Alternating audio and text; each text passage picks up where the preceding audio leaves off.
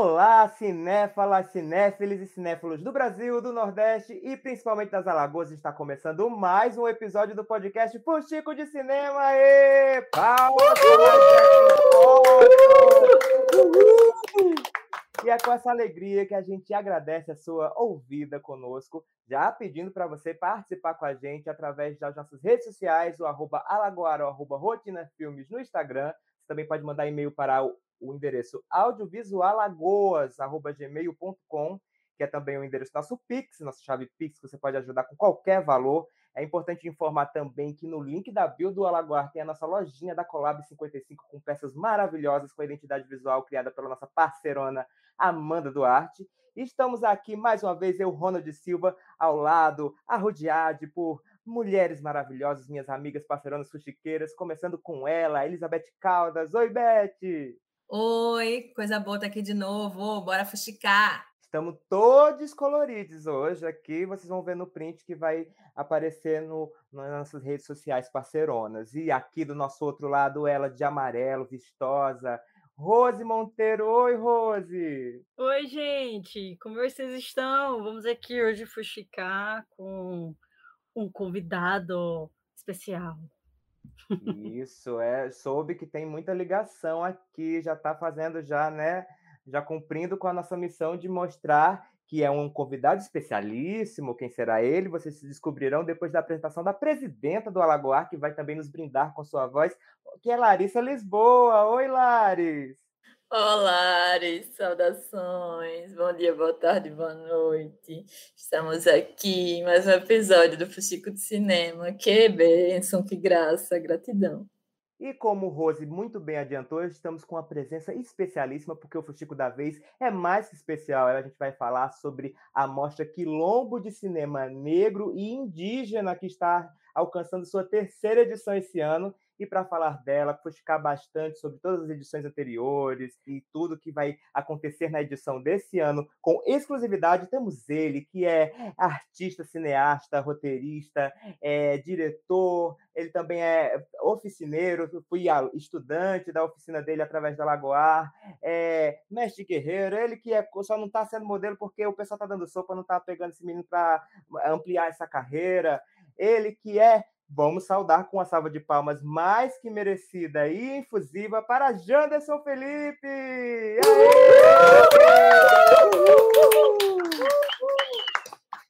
Bem-vindo, Jander! Salve, salve! Eita, essa apresentação do Ronald.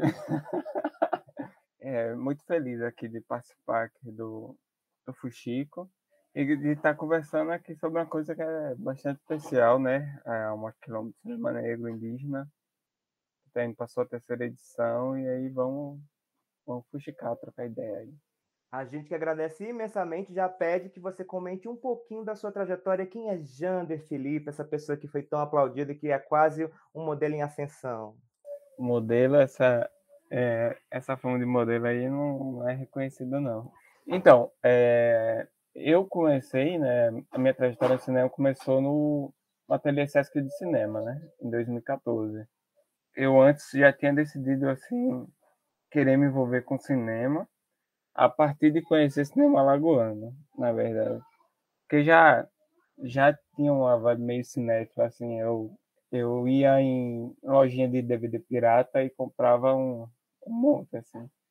E a minha mãe até vendeu o DVD pirata uma época, então Aí eu falava pra minha mãe, ei, meu, pega aquele filme lá, quando ela ia buscar os filmes, né? Pra... Era um mundo completamente diferente desse de hoje, que pode baixar tudo que a gente quiser, né? Eu ia na lojinha dele pirata lá e arrastava assim, era um real. Tinha uma época que virou um real, assim, o DVD pirata, que era só um saquinho, né? Eu pegava um monte assim depois do colégio e e levava para casa. Aí às vezes o filme lá com a qualidade de gravado do cinema era uma coisa horrível. Aí conheci pelo Sesc também o cinema lagoano, que eu acho que eu fui numa sessão em que teve Lembro Tenho, aí lá viu o Rafael, viu o Henrique, viu o Werner tal. E aí é, eu vi que existia cinema lagoano. E lá eu, eu vi o Rafael e tal. E aí eu acho que eu comecei a seguir o Rafael no Facebook e tal. Aí eu falei assim, falei até com o Rafael lá no Facebook, assim, acho que é a primeira vez que eu tô contando essa história. De que queria trabalhar com cinema e tal. Eu falei no, pro Rafael isso no Facebook. E se ele tivesse uma vaguinha aí no filme dele e tal, é uma coisa completamente bestão, assim.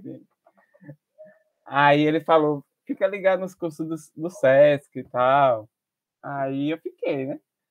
Aí eu acho que abriu a seleção do, do ateliê em 2014 e eu acho que eu fui a primeira pessoa a escrever nesse ateliê. Acho. acho que não tinha, o, a mulher não tinha nem as, as, as planilhas lá para escrever lá a, as fichas de inscrição. Foi no primeiro dia de inscrição, inclusive, que eu fui. Porque eu vi a mulher ligando lá e tal, então eu, eu, eu acho que ela nem tinha essas coisas. Aí eu fiz a inscrição, né? É, e tal, aí. E aí fiz o ateliê. Aí Aí depois ali não tem mais para onde. Eu, eu conheci a Lari, né? Conheci o Nivaldo, a Alice Jardim, a Mariana Bernardes, é, a Flávia Correia, é, que foram meus tutores lá no, no ateliê e até é, hoje levo para a vida eles. E, e de lá, assim, eu não. Eu, eu, tive, eu tinha esse negócio, assim, de querer me envolver com cinema. E eu sentia também tinha muita vontade, mas não tinha muita possibilidade de produzir, né? Porque produzir cinema barra em várias questões que eu acho que isso, de certa forma, vai levar também para a Mostra Quilombo, assim, essas questões. Aí foi isso, né? Eu fiz hotelier, aí eu tive um ano meio que de ata, assim, porque bateu a realidade, tive que trabalhar, para ganhar dinheiro. E isso eu meio que me afastei, não fui na edição da 2005, 2015 da Sururu. Mas em 2016 eu voltei, que a gente ganhou o prêmio, primeiro prêmio né, do Olhar Crítico, que também dava a possibilidade de distribuição pela Laurso. E, paralelo a isso, né, eu tinha entrado no, no laboratório de crítica é, de cinema, que foi o primeiro, né, é, que foi junto com a Sururu, onde a gente era um laboratório que reunia as pessoas que se inscreveram, lá foram selecionados pelo André Dib, né? E que foi o instrutor, e mais um curso do SESC, né? Que eu me meti. E lá foi outra, assim, essa edição foi muito especial, assim, por diversas questões, né? Primeiro pelo filme, né? Pelo Segue Mulher, e segundo por esse laboratório que aí é, foi que deu origem ao Mirante Cine Clube, é, os inscritos desse laboratório, todos os alunos, a gente decidiu criar um cineclube no final, que eu nem estava tava meio por fora, porque é, tive que me afastar do final por causa dessa questão do, da votação do prêmio, né? E como eu era um realizador que tinha filme, eu me afastei do, do grupo para que decidissem. Aí parece que rolou essa discussão de criar um cineclube que anunciaram até no, na, na fala deles lá no prêmio. É, nessa reunião de pessoas que depois foram agregando, né? Acho que já contaram essa história do Mirante aqui nesse podcast. É... O, o vulgo Metrópolis. O vulgo Metrópolis. Vulgo Metrópolis. Mirante Cine Clube era Metrópolis. Isso. depois foram entrando outras pessoas, né? Entrou Rose, entrou Fábio, entrou o Lucas, que já foi convidado passado aqui de vocês, né? É, Leozinho. Léo, Léo Amaral, isso. E Kleber. Kleber. Entrou é, basicamente a metade do que é o Mirante hoje, né? A outra metade, alguns saíram, alguns. É, então, mas a gente manteve, assim, né? É, basicamente, os, o, a, a, galera que fez o laboratório deu ponto de partida, assim, pro, pro que é o Mirante hoje. Além disso, ainda, isso. Ainda teve a seleção de estágio do SESC, que eu fiz junto da Maísa, e aí existia uma atenção, porque a Maísa também fez a, inscrição é, para o laboratório, ela fez o laboratório comigo, o laboratório de crítica, a Maísa é do Direto até hoje. E a gente fez, só que parece que era uma vaga só para o estágio do, do SESC.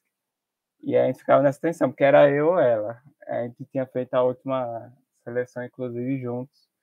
e já tinha ido direto para a primeira aula do laboratório, assim, foi um negócio assim. E aí rolou, rolou de que os dois foram selecionados, eu e tanto eu e Maísa. Tinha duas vagas para o estágio, então esse ano aí foi o, o ano, acho que, de mudança mesmo, assim, para que eu entrasse de vez, assim, no cinema, é, tanto no cinema lagoano, mas fazer cinema, assim, e entender que fazer cinema não é só produzir filme, assim. Tem outros modos de fazer cinema. E, e aí é isso, né? Teve o Mirante, teve todas as outras coisas, assim, que aí é mais história ainda para contar. Mas a gente pode ir desenrolando de um cinéfilo de DVD pirata para isso aí. Realizador, artista, multitalentos. Ah, menina, a gente tem um bocado de coisa realmente para saber de ti.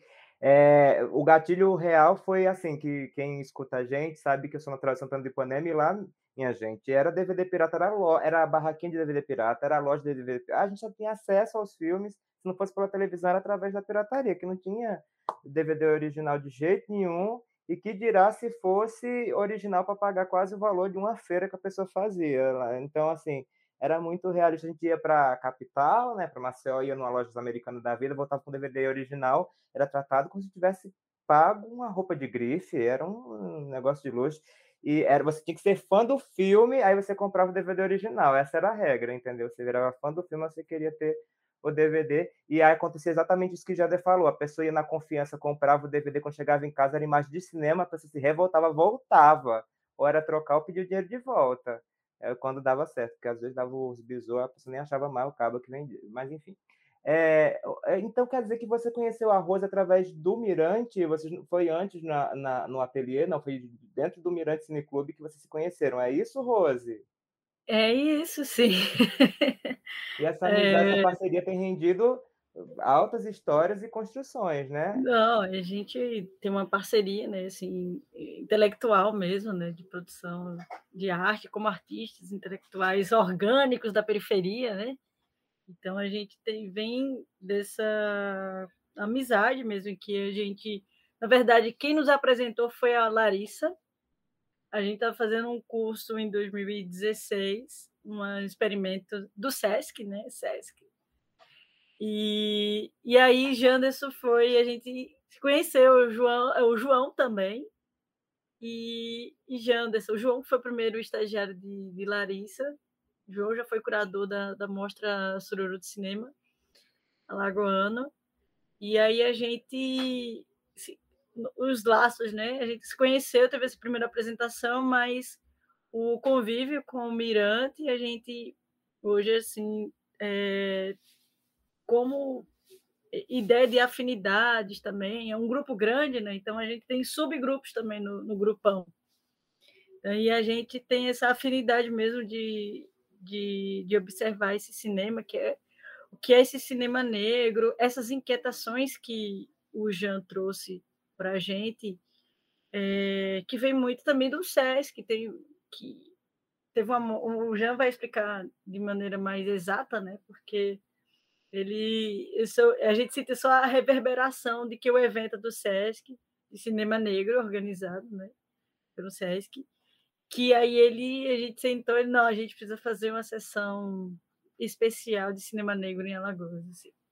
Então, assim, a gente é muito daqueles que dá ideia e vamos construir essa ideia, né? Uh, e, e, trabalhamos para isso, assim. E a gente tá com tem um projeto, né, do Samuel vai trabalhar, a gente vai trabalhar juntos mais uma vez, né?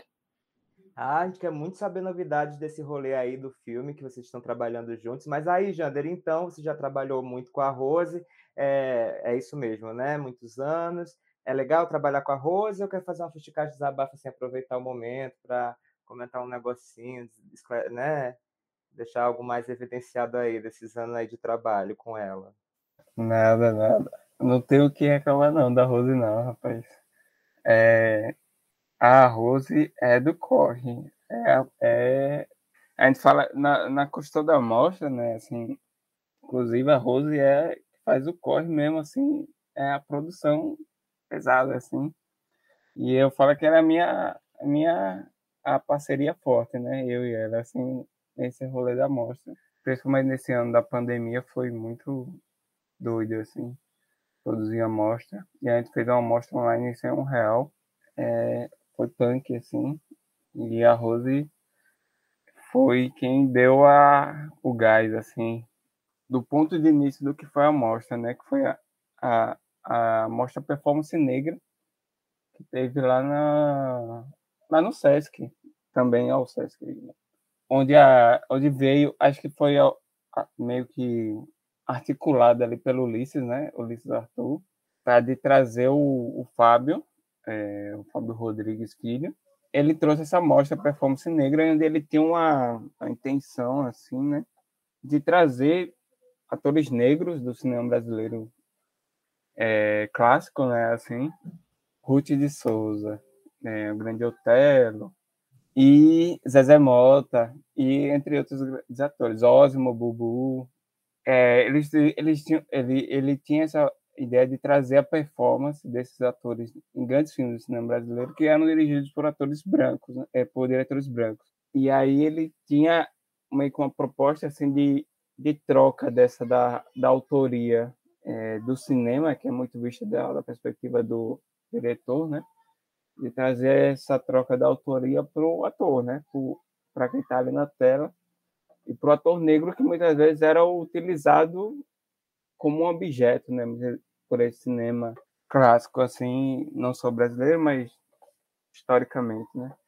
Mas principalmente pensando no contexto brasileiro, assim, de que esses atores eram muitas vezes utilizados, né? A figura deles, a persona dele, o arquétipo do personagem, muitas vezes, era utilizado para ele.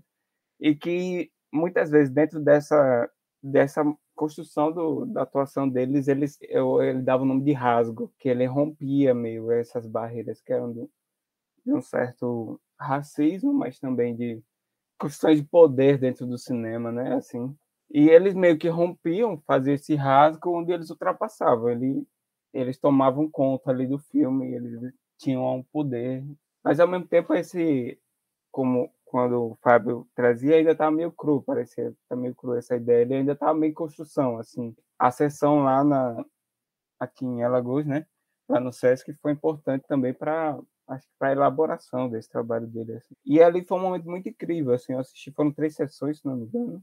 Teve um, vários momentos assim de troca assim com o Fábio e ali eu já estava no momento em que eu estava pesquisando cinema negro e tal, é, voltando né, para aquelas questões que me faziam pensar assim sobre como era produzir cinema, assim, era muito disso, porque eu era uma pessoa da periferia, né, de Alagoas, minha família não, não tem ninguém assim graduado em faculdade, nada disso, né? Então sempre foi uma família muito pobre, assim. E não, não existia essa perspectiva, assim, de ser artista, de ser, fazer cinema, nem nada desse tipo. Então, e, e eu acabei tendo esse interesse, né? É, a partir da, das minhas vivências e, e eu vi, eu me esbarrei nessa dificuldade, assim, de produzir. Eu acho que essa coisa de se interessar pelo cinema negro foi num, numa questão de reconhecimento, né? De entender pessoas que também passavam por questões parecidas e acabavam produzindo de alguma forma. Foi esse processo, acho que tinha, tinha a ver, entendeu? O interesse pelo cinema negro de vir também parte disso, assim. E aí a gente decidiu fazer uma sessão especial é, no Mirante. Eu propus né, a ideia né, de fazer e tal, e a gente fazer no em novembro. Só que aí Mirante ele ele ele era um cineclube que até aquele momento ele só fazia sessões no sábado. Sábado, às duas horas da tarde, no, no Centro Cultural Pajussara.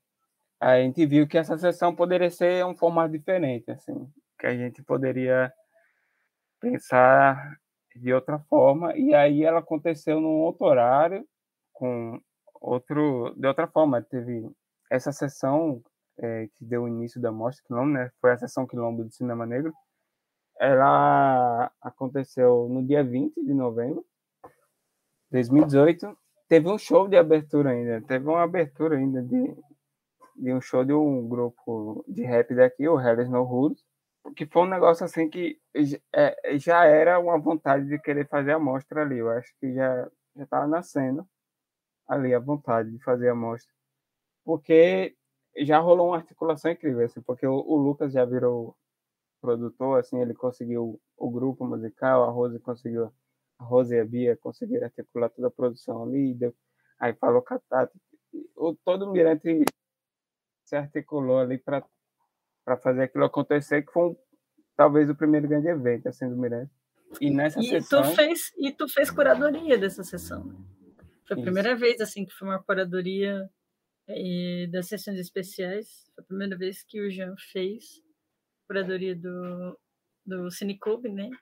Eu fui a cara de pau, comecei, que eu fiz a, a do Celso, foi um ano do Mirante, e aí a gente começa é, como a importância assim intuitiva né, do Cineclube, de você, ah, vamos fazer uma sessão especial, e aí a gente começa a se debruçar em obras, e de repente a gente já cria um, um desenho, né, de, de programação, tudo isso bem intuitivo, assim.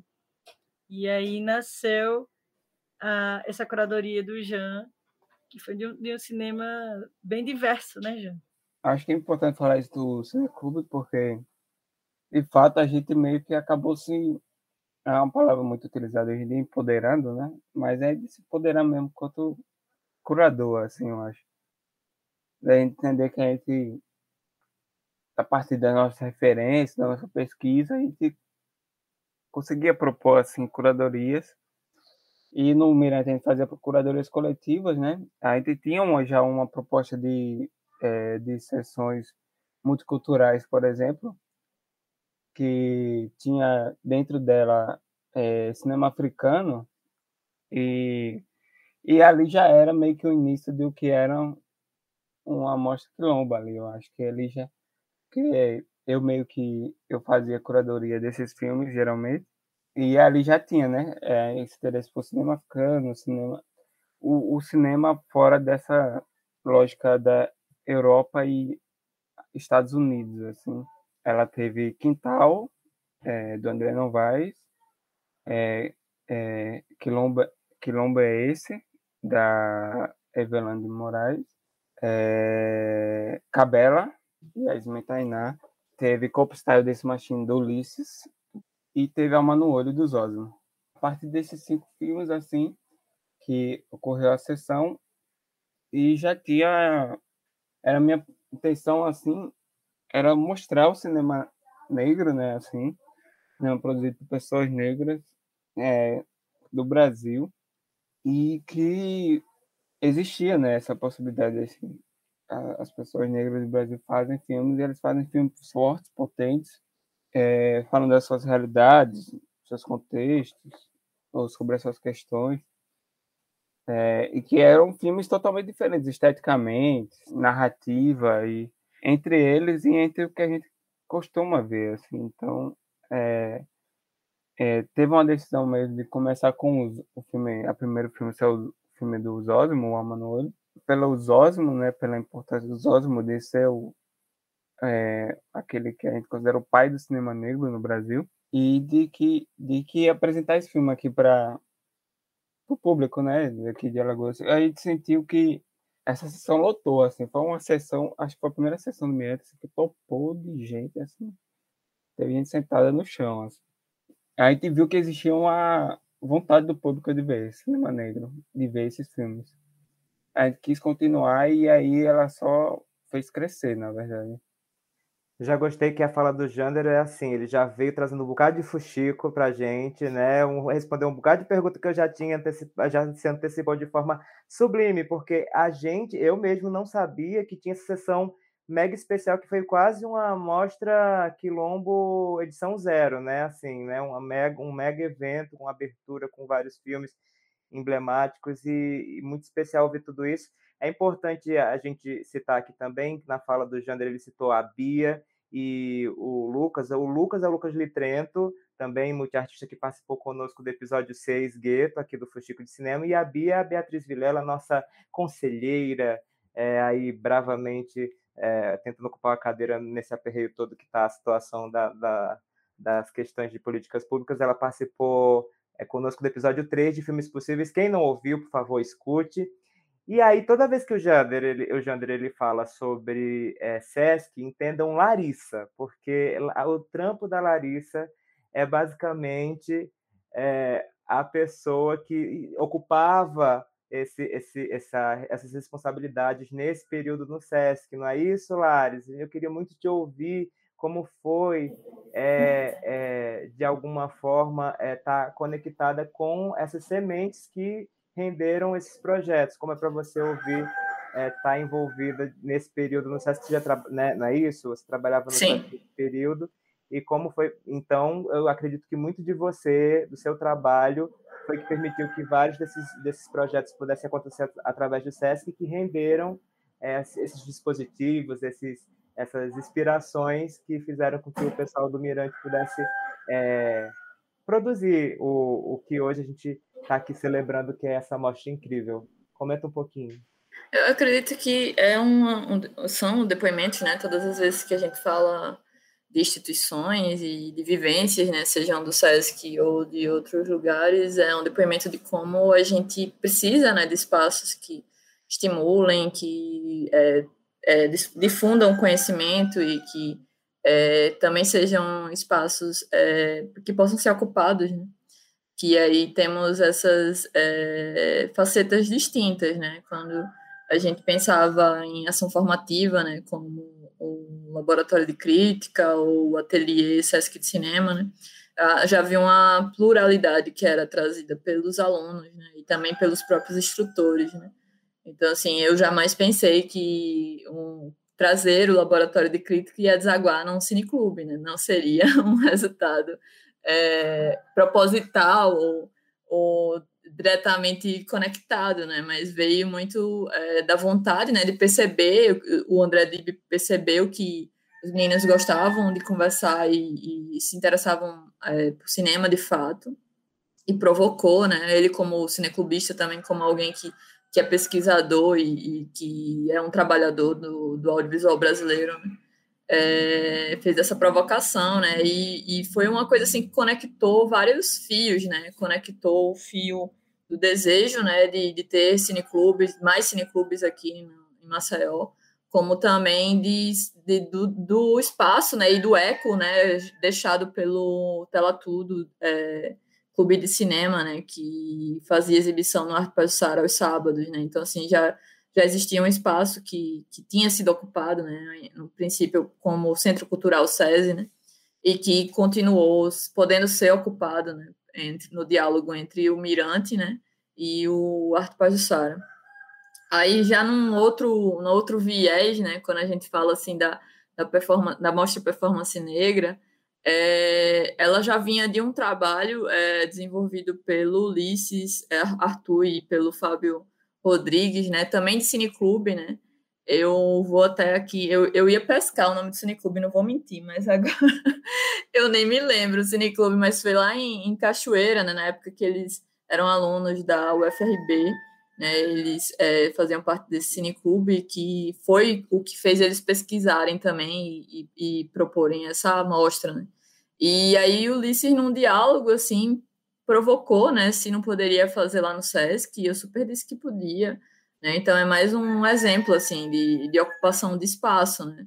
Eu estava lá apenas é, apoiando na medida que eu pudesse e, e até é, adoraria que tivesse tido recurso, mas não tinha recurso nenhum. Né? Foi tudo feito no improviso mesmo e, e na garra.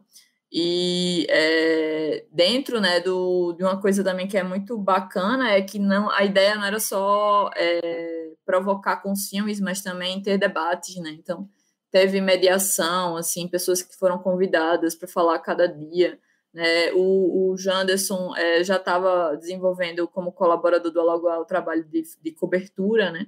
Então ele é, somou com o Lucas de Trento e aí existe uma cobertura também da, da mostra Performance Negra que está lá no Alagoa, que foi feita na época, em 2018. Né?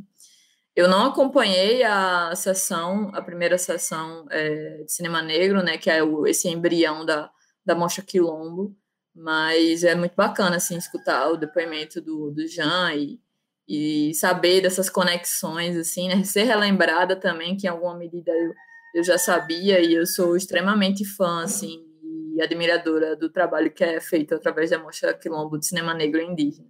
Massa. A gente já percebe também duas coisas importantes. A primeira é que a gente precisa fazer um especial Mirante Cine Clube, basicamente sempre citado aqui todo dia, tem uma membra é, aqui, né, uma pessoa que é da nossa família Fustico que é participante, mas praticamente todo mundo que vem tem uma ligação e vai render Fusticos demais, porque se mexer na parte do Fustico mesmo, só do Mirante, eu sei que rende, hein, minha gente?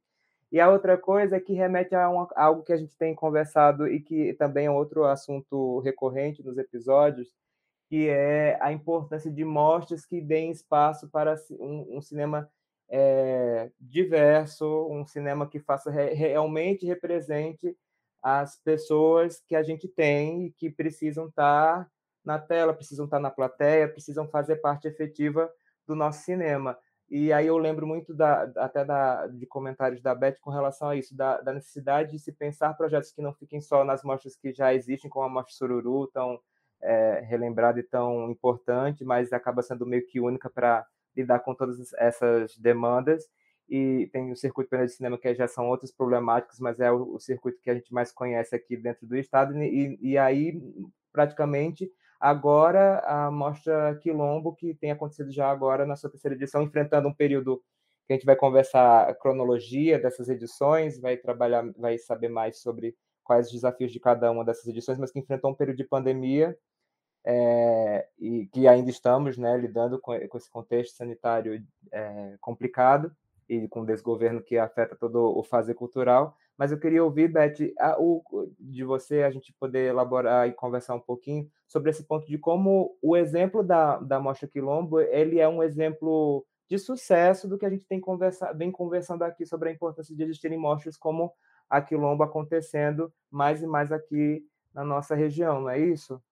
É, ele é um, um cineclube que a gente tem como ele, ele começou che chegando, chegou essa galera, juntou. Eu acho que bom, acho que tem fuxico aí, mas o bom dele também é que é muita gente. Então, uma hora um pode, outro pode, vão, vão se organizando para as coisas não pararem. É, eu sempre conto que as primeiras coisas que eu fiz quando cheguei na cidade foi me, me inscrever em qualquer evento no SESC, que tem relacionado ao audiovisual lagoano, e foi a minha primeira sessão de, no Cine Arte, foi no, no, numa sessão do Mirante Cine Clube, no sábado, que são deliciosos aqueles encontros. E acho que fui até o, o dos últimos antes da, da pandemia. E eu estava nesse dia da sessão Quilombo do Ilhas, da mostra do, do dia do dia 20 de novembro, num, é, realmente a curadoria chama muita atenção, porque a gente realmente vê filme que a gente não está acostumado a ver facilmente. É, e o, o, Mirante já, já faz isso, né?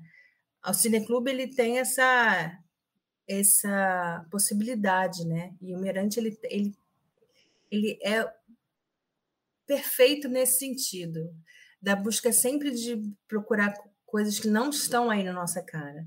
Agora, o Jander contando essa história do filme Pirata da Família, ele já faz curadoria desde sempre, já falando com a mãe dele, busca aquele lá, tem que catar aquele lá. E, e é isso, é trazendo é trazendo para a luz, para colocar na tela ou, ou dar algum jeito de ser assistido o que não está vindo, o que não está sendo entregue. Então, isso, é, isso é maravilhoso, assim. Mas aí eu vou fazer uma pergunta. Queria entender mais, assim, como vocês, nesse grupo grande mesmo, se organizam, porque são pessoas e pessoas bem diferentes. Como que são esses, esses subgrupos, assim, como que vocês se organizam em projetos, ideias, hierarquias, até para a gente entender um pouco. No, no Mirante, a gente tem a sorte de que a gente tem muita gente e que todas elas procuram se envolver, assim é, com as nossas sessões, independente de como elas são, assim.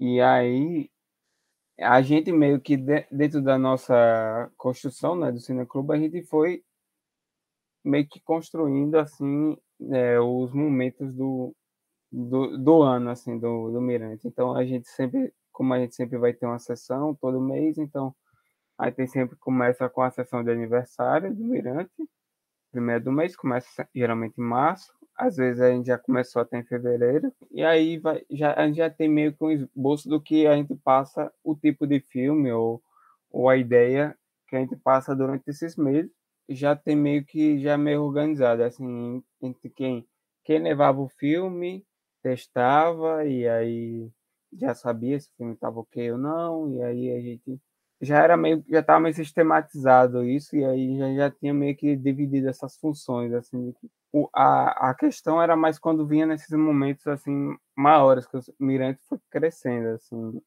é, as atividades. Que aí teve a mostra quilombo aí também teve a sessão queer que também teve a mostra queer esse ano. Aí teve também o Corujão das Mulheres em 2019 que foram atividades que a gente foi criando e, e elas foram tornando maiores, assim. E aí a gente se organiza. Geralmente tem sempre alguém na à frente de alguma dessas, ou alguém, são vários, assim. E aí os outros ficam todos de suporte para é, pra, porque geralmente as pessoas viram tipo as cabeças criativas, né? Porque não viram uma questão muito organizacional é, industrial, né? De, de tipo diretor, produtor executivo, diretor criativo, essas coisas no Mirante não rola muito isso. Mas às vezes a gente tem que rolar umas organizações assim para que as coisas funcionem. Porque, por exemplo, na Mostra Quilombo, tem eu, Lucas, Rose e Bia, que são meio que a direção criativa, mas também produtores e curadores. é, acaba tudo sendo tudo. E aí o, o resto da galera acaba ajudando em todas as outras funções de produção, assim a existência do cineclube também depende da, do quanto as pessoas podem doar, né, de tempo ali para participar, porque a, a gente vai para cinco anos ano que vem do Mirante, tipo, as vidas das pessoas estão mudando também. É, tem gente que está tendo filho agora, é, a gente está casando, é uma coisa vai crescendo e, vai, e, as pessoas vão mudando a sua vida, então às vezes a pessoa pode cooperar, teve gente que foi teve que fazer mestrado, aí teve que viajar, mudar de estado, aí não pôde participar durante um certo período. A Maísa teve que fazer mestrado um tempo, e aí não teve tão presente no Mirante assim fisicamente, mas ela procurava ajudar do jeito que ela podia. É, o Chico também teve que fazer mestrado. A Rose já começou, já estava fazendo mestrado quando já estava dentro do Mirante, só que facilitava porque o mestrado dela era em, em Maceió, né? Não tinha que se mudar. Mas, é, a, por exemplo, a Bia agora está fazendo doutorado. Antes ela estava viajando para Bahia. Aí teve a pandemia, ela voltou para cá. Mas, por exemplo, provavelmente ela não ia estar tá tão presente assim. E aí a gente tem que lidar né, com essas ausências e, e, e quanto a pessoa pode dar. Né?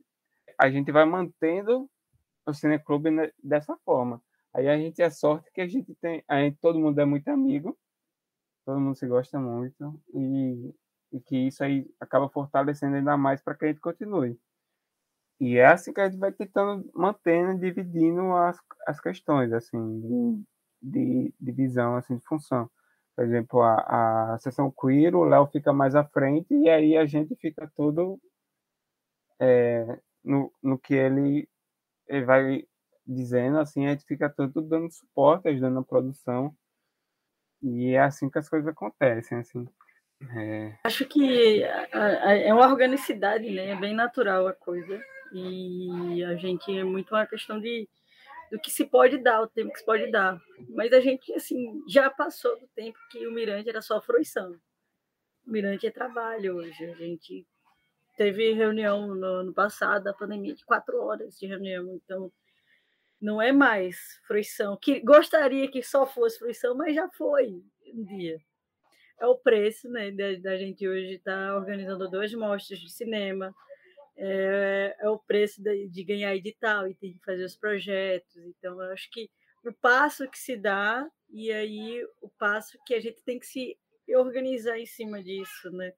Porque a gente tem, tem a ideia do, do espectador, né? E depois vai como o cineclube e o cineclube a gente percebe que é um local é, que está sendo é, fértil né, para as ideias.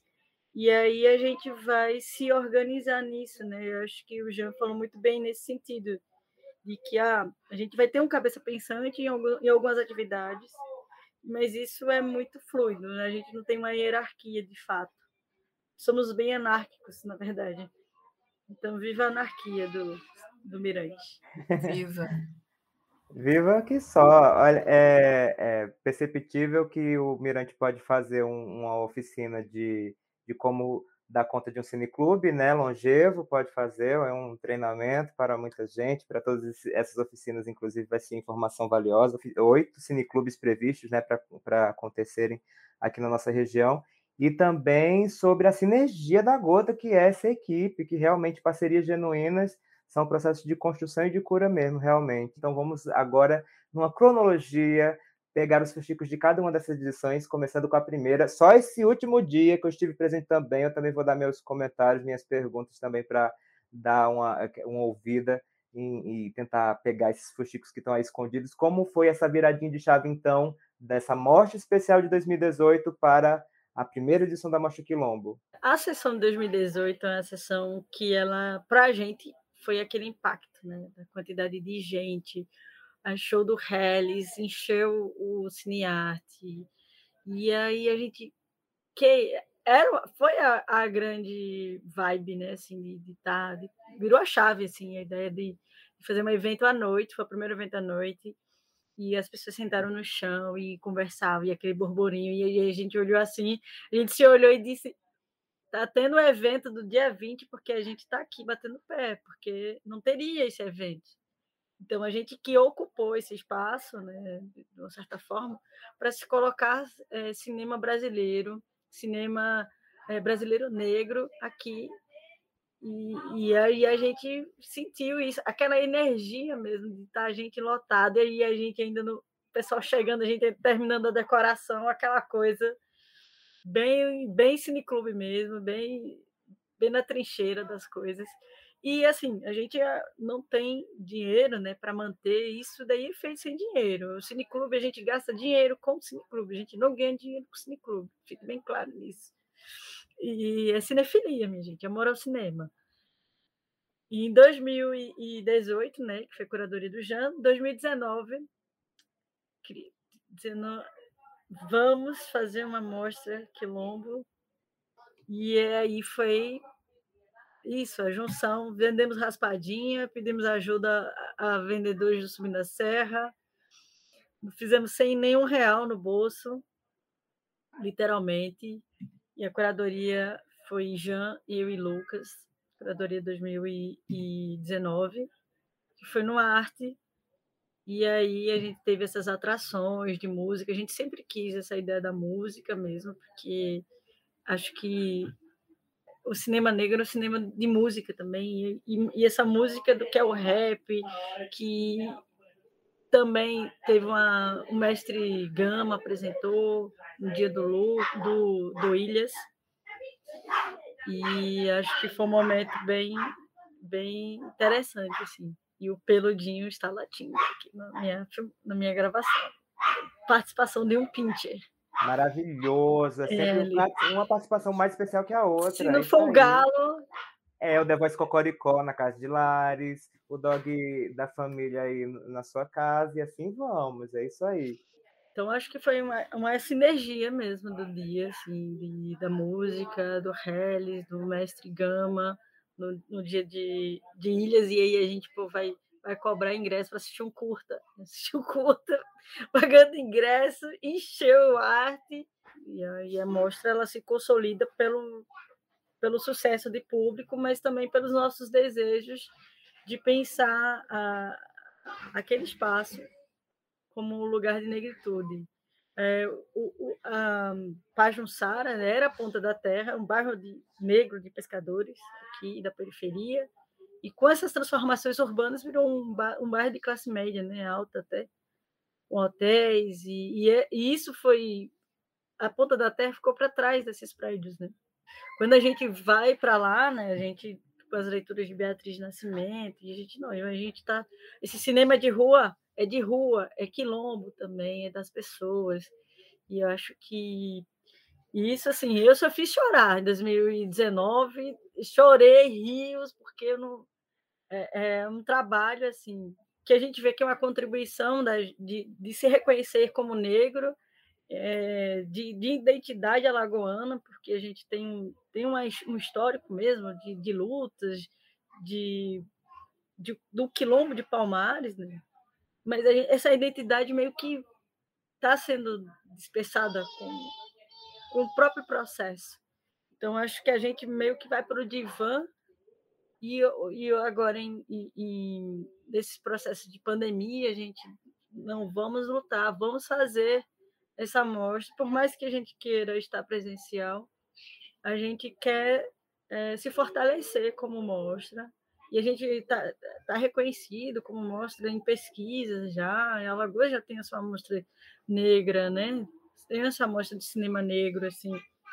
A primeira edição a gente, quando fez a primeira sessão, né, ela fez com curadoria minha. No, na edição seguinte, a gente não tinha pensado em fazer mostra ainda. A gente ia fazer uma segunda sessão quilombo, cinema negro. Essa é a segunda sessão. Propôs, na verdade, fazer uma curadoria, né? Fazer uma, uma chamada de filmes.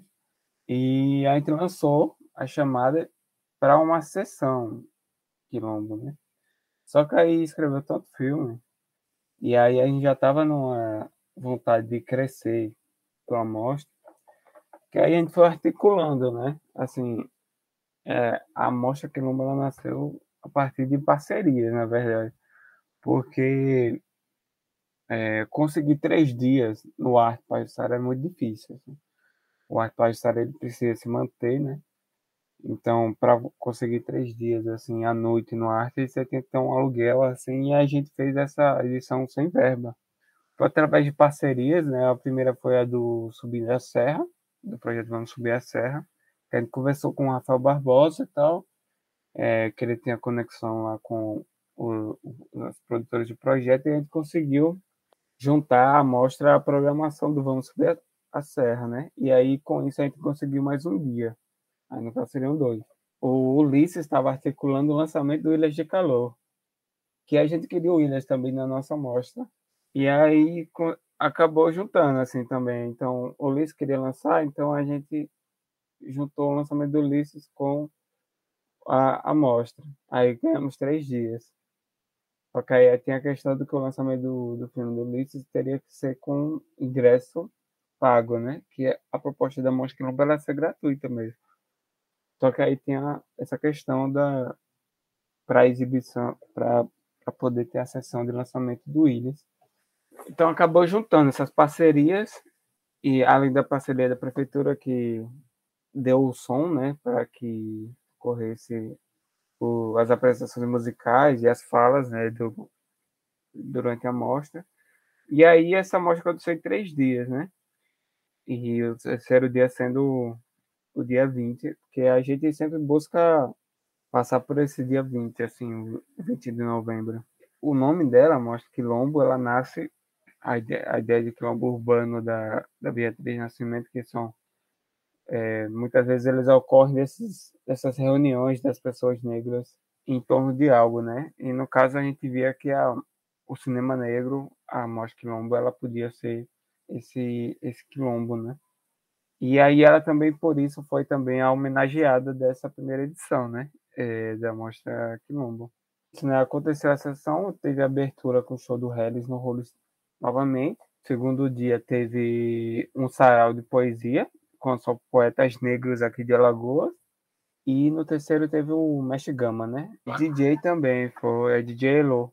E além disso, ainda teve uma exposição assim, né, de artistas visuais negros, né? Que, se não me engano, teve Miguel, Miguel Nogueira, Rebeca, Fábio e teve a Mari Marques, né? Mariana Marques. Foram quatro artistas visuais negros assim que fizeram cartazes para a mostra e a gente expôs, né? E vendeu alguns cartazes durante o, o Arte para História. O Arte para História virou virou o Mostra Quilombo durante esses três dias. Assim. Ele virou de cara e, e por dentro, assim. E aí aconteceu, né? Essa, e essa morte aconteceu sem dinheiro nenhum. Foi no processo de raspadinha, de, de, de, Raspadinha não, tô brincando, rifa, mas rifa. A, gente, a gente fez rifa.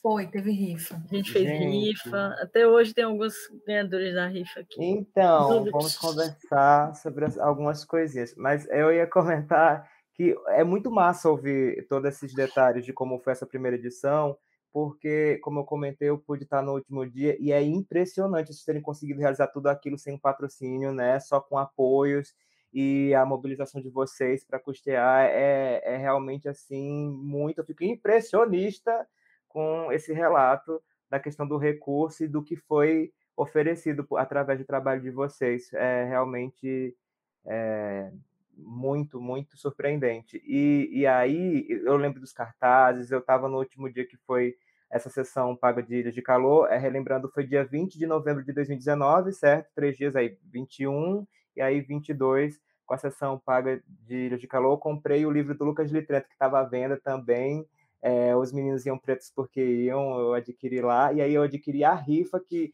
eu soube que teve uma pessoa aí, é, chamada Ronald, que foi sorteada, e que aí houve um, um é, assim, não houve uma entrega exatamente do que do que estava sendo rifado, mas assim, a gente achar igual, tá? Só uma coisa que eu me relembrei aqui do nada, né? mas de boa, só alegria.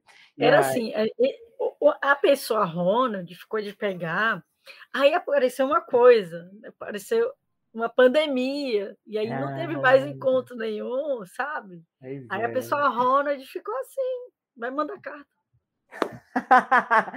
tá, vou tentar. Um sinal de um, uma nuvenzinha de fumaça, uma mensagem de fumaça, vou tentar várias alternativas.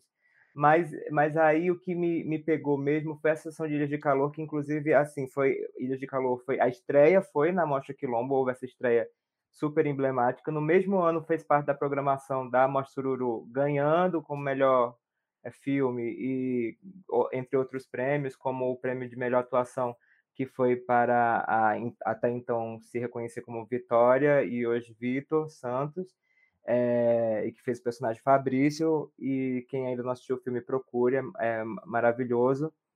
E, e a Mostra Quilom, a, a, o filme Ilhas de Calor, que foi um filme produzido em Viçosa, na cidade de Ulisses, é, Arthur, o diretor que fez parte também aqui dos nossos episódios, no episódio sobre curadoria, e que foi um trabalho com estudantes da região lá de Viçosa para fazerem os personagens que, que, estavam no filme. E aí, é, Vitor Vitória só esteve presente nessa sessão, ele não esteve nem quando é, a pessoa foi premiada, ele pôde estar presente, mas nessa sessão lotada, com ingresso pago, estava o pessoal do elenco, é, e aí rolou um lance que houve uma abertura para perguntas no final, com o pessoal do elenco e o diretor, e aí uma pessoa da plateia, que tinha até um sotaque, falou, na, na verdade, ele se, se depois se identificou com uma pessoa da Argentina, que estava passando um tempo no Brasil, ao assistir o filme, ele questionou Ulisses que achava que o filme ele não não estava reproduzindo a realidade, porque o filme ele estava falando de coisas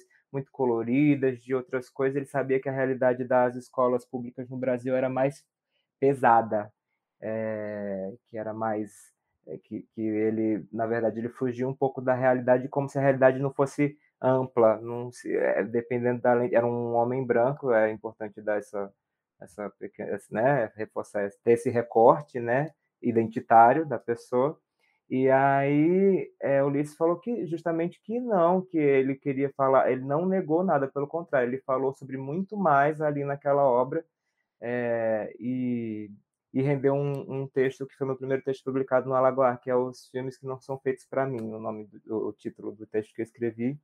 Eu queria ouvir um pouquinho o Beth que estava presente, é, quem pôde estar presente e assistir. Nessa época eu não conhecia a Beth intimamente, nós não éramos é, essa família conquistada que somos, né? Que tentamos ser a cara dela aqui olhando para mim e queria ouvir um pouquinho é, dessas repercussões dessa primeira edição, porque gente, vocês fizeram muito, né? Sem, sem recurso, como foi? Comenta Beth que estava como espectador e vocês também as repercussões após essa primeira edição. Pois é, mas é isso, reforçando o que eu te falei, que você lembrou o caso do, da, do Ilhas de Calor e, e, tudo, foi um pouco do que, a, do que o Jandre e a Rose falaram. Durante três dias, o cineasta cara ficou diferente, ficou, ficou ocupado, praticamente uma ocupação. E também nos, dos filmes a serem exibidos. E tinha público diferente, tinha, mas também tinha o público que é o público do cinearte. Então, a gente teve também é, olhares que, que não estavam acostumados, olhares que tiver, teve algum estranhamento. Algumas pessoas lidam com isso bem, outras acham estranho. Então, é, o, o, caso que você conta é muito reflexo disso. Assim, é que bom que a gente está conversando, que bom que filmes são passados e, e, e, as pessoas perguntam coisas que a gente fica um pouco chocado, mas é, acho bom, sei lá, bota as pessoas também para ficarem de frente com que com seus estranhamentos, né? Então isso é mais uma, é só mais uma coisa boa Cinearte, que é um cinema de rua, mas que é num, num bairro Pajussara.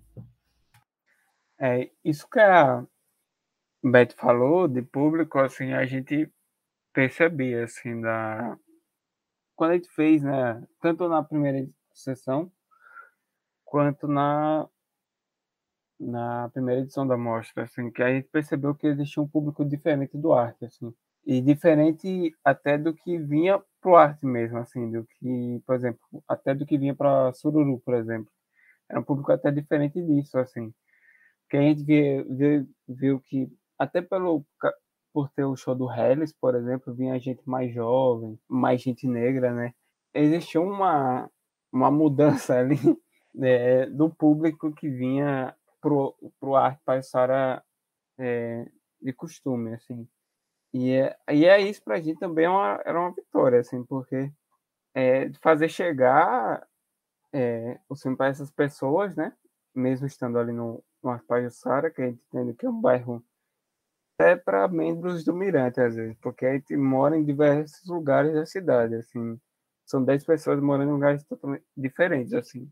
Então, eu mesmo moro muito longe, assim, do Arpajussara, apesar de costumar frequentar, mas eu moro muito longe, assim, então é, é uma tirada, assim, né? Você ir até o Arte Pajussara e tudo mais, então você vê que pessoas de diferentes lugares estavam indo ao arte para ver os filmes, para ver o Hellis, que seja, mas aí acabava ficando para os filmes.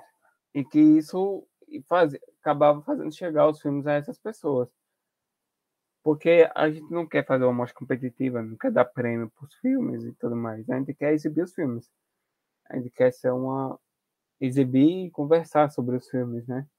E eu acho que dessa forma assim a gente conseguia transgredir um pouco, romper um pouco as bolhas assim do arte para o Sara e, trazer outros públicos assim. Que aí é, o Ronald falou dessa questão da pergunta, acontecem os estranhamentos também, mas acontecem outras coisas também que são dessas muito produtivas assim também. Eu não pude acompanhar a primeira edição é, integralmente, eu estava trabalhando no período. Não sei como, felizmente, eu não estava trabalhando no dia de Ilhas de Calor, né, até porque eu também fazia parte da equipe, eu queria muito estar presente na sessão né, de, de lançamento do filme aqui em Maceió. E foi muito bacana, assim, poder estar, pelo menos nesse último dia, né, da, na Mostra Quilombo de Cinema Negro, em 2019, e poder estar presente na sessão de lançamento de Ilhas, né? Que realmente, como o Ronald falou, é, foi possível que o elenco estivesse presente, né? Acredito que teve um apoio da prefeitura que aí viabilizou o ônibus e que foi o que viabilizou também essa presença, né? Mas falando sobre, por, mais que eu não tenha estado presente né, nos outros dias da mostra, a presença da, da mostra online foi muito interessante, assim, essa opção, né, essa, essa esse convite para ter os artistas alagoanos fazendo cartazes, né, e poder ver, assim, o movimento que rolou, saber que teve poesia, que teve música, que teve essa pluralidade, né? Foi algo muito instigante, assim, algo que me fez ter vontade de ver mais, né? E, e me deixou muito fã já do evento, assim, desejando que ele se é, perdurasse, né? Que ele se multiplicasse, que, que tivesse uma longa vida, né? E eu acho que é muito bacana, assim, que ele, que hoje a gente possa dizer que ele é, continua, né? Essa coisa de ocupar o espaço, né? Também muito falado, mas o arte ele em si nunca se negou a ser ocupado assim pela gente. Mas é que pelo ambiente em si, acabava se alterando a, a, a lógica ali do que eles viam, né? Assim, é, foi a única edição presencial né, da mostra, assim. É, então a gente não sabe como é que continuaria, mas já nascia também ali a vontade do Mirante também querer fazer sessões em outros lugares também. A gente tinha essa vontade de fazer sessões tanto da mostra em outros lugares no interior, por exemplo, em bairros periféricos da cidade.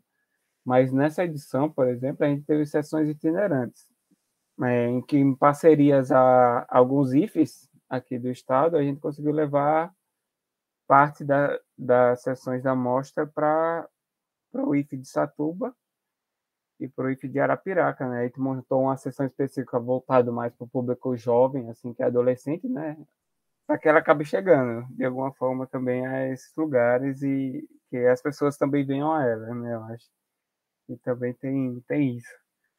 Acaba sendo esse momento de união, assim, de reunião dessas, desses desejos também.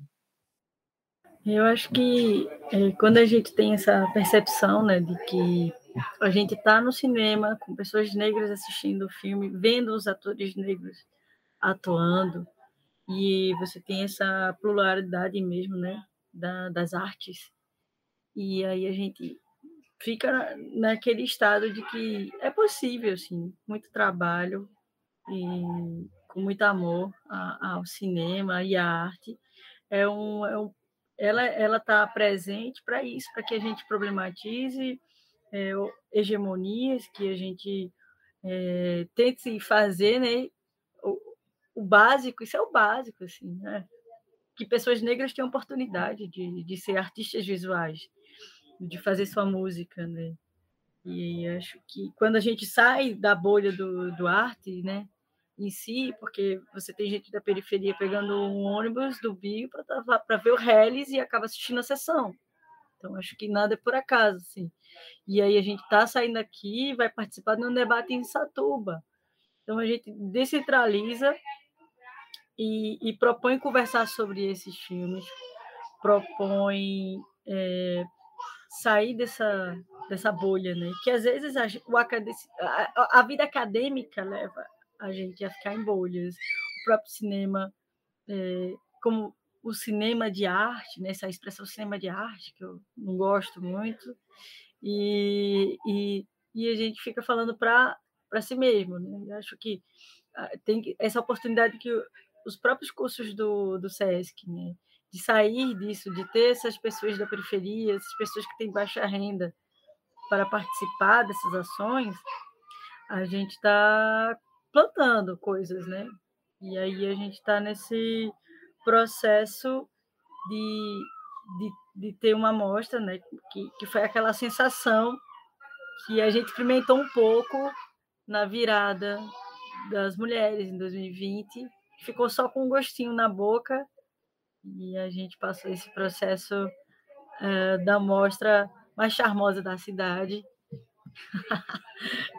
Arretado demais ouvir tudo isso e já pegando esse gancho para falar da edição 2020, que aí veio pandemia, como foi transformar todo esse projeto com essa potência imensa, essa capacidade de, de alcance tão significativa, tão inédita, inclusive, né, o ineditismo do que foi produzido com o que vocês é, se propuseram com esse trabalho, transformar no formato remoto. É, aconteceu de 20 a 25 de novembro, não foi, de 2020?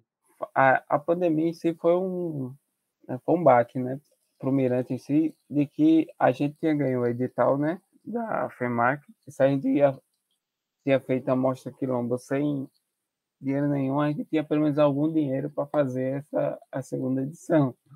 E aí acabou que a gente não teve a possibilidade de fazer a edição presencial, né? E aí essa parte da verba do, do edital da FEMAC a gente acabou deixando parado porque era pensado para ações presenciais. E aí a gente mudou até o Mirante, assim, de que a forma como ele se estabelecia. A gente decidiu não parar, né? Não parar as atividades, então, mas a gente se voltou para online. É, a gente via o, momento, o movimento de várias mostras irem mudando para o formato online, né? Ficou assim, houve, várias discussões de como fazer, é, esse formato online, porque a verba, mesmo que tivesse, não era muita, assim, não, não sustentava um servidor para exibir os filmes online, ou algo desse tipo, ou montar um site. Aí primeiro teve o convite do, do da Larissa, né, com a Lagoa, da gente fazer convite a vários curadores e produtores de outras mostras de cinema negro do Brasil, né?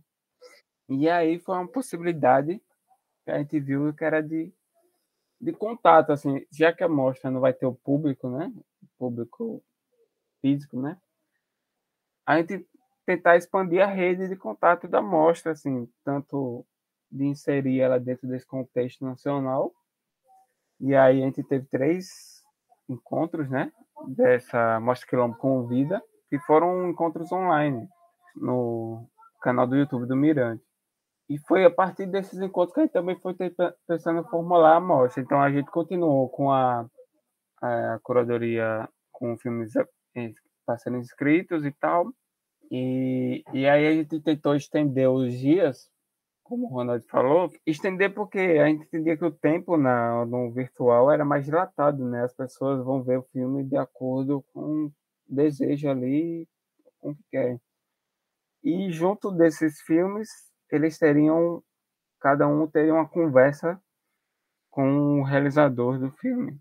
E aí essa conversa foi feita com um dos curadores nessa edição.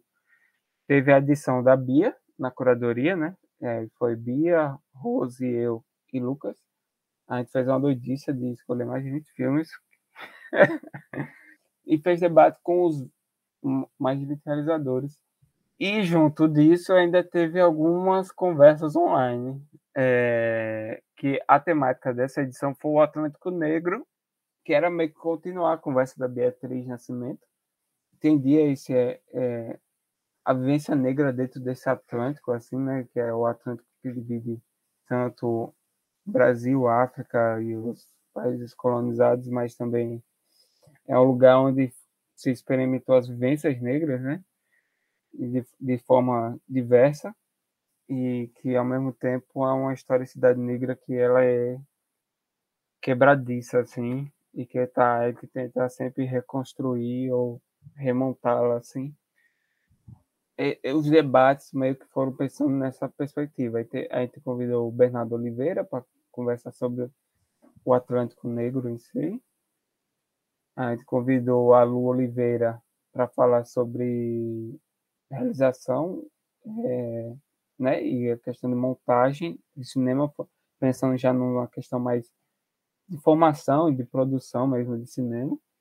E também teve um debate com é, realizadores negros aqui de Alagoas sobre a participação negra dentro do cinema alagoano. Né? A gente convidou, convidou a Vander, Vanderlândia, Melo, a Tiziane Simões e Ulisses Arthur.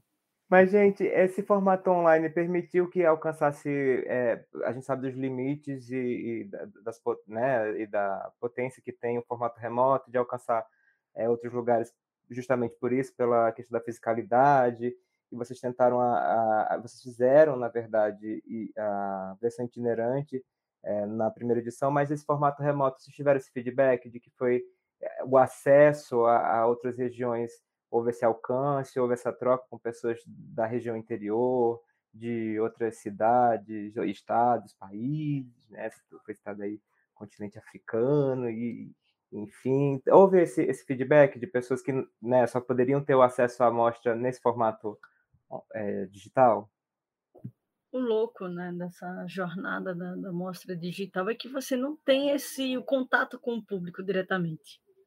Então a gente fica assim, e será que alguém está vendo o que a gente está fazendo?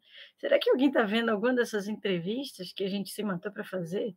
Será que valeu a pena ter feito uma live? A gente fez live da curadoria, por exemplo. E fiz, fizemos live da curadoria, fizemos as lives que o Jean comentou. E aí a gente fica nessa, nesse embrólio. Gente, o que, que aconteceu?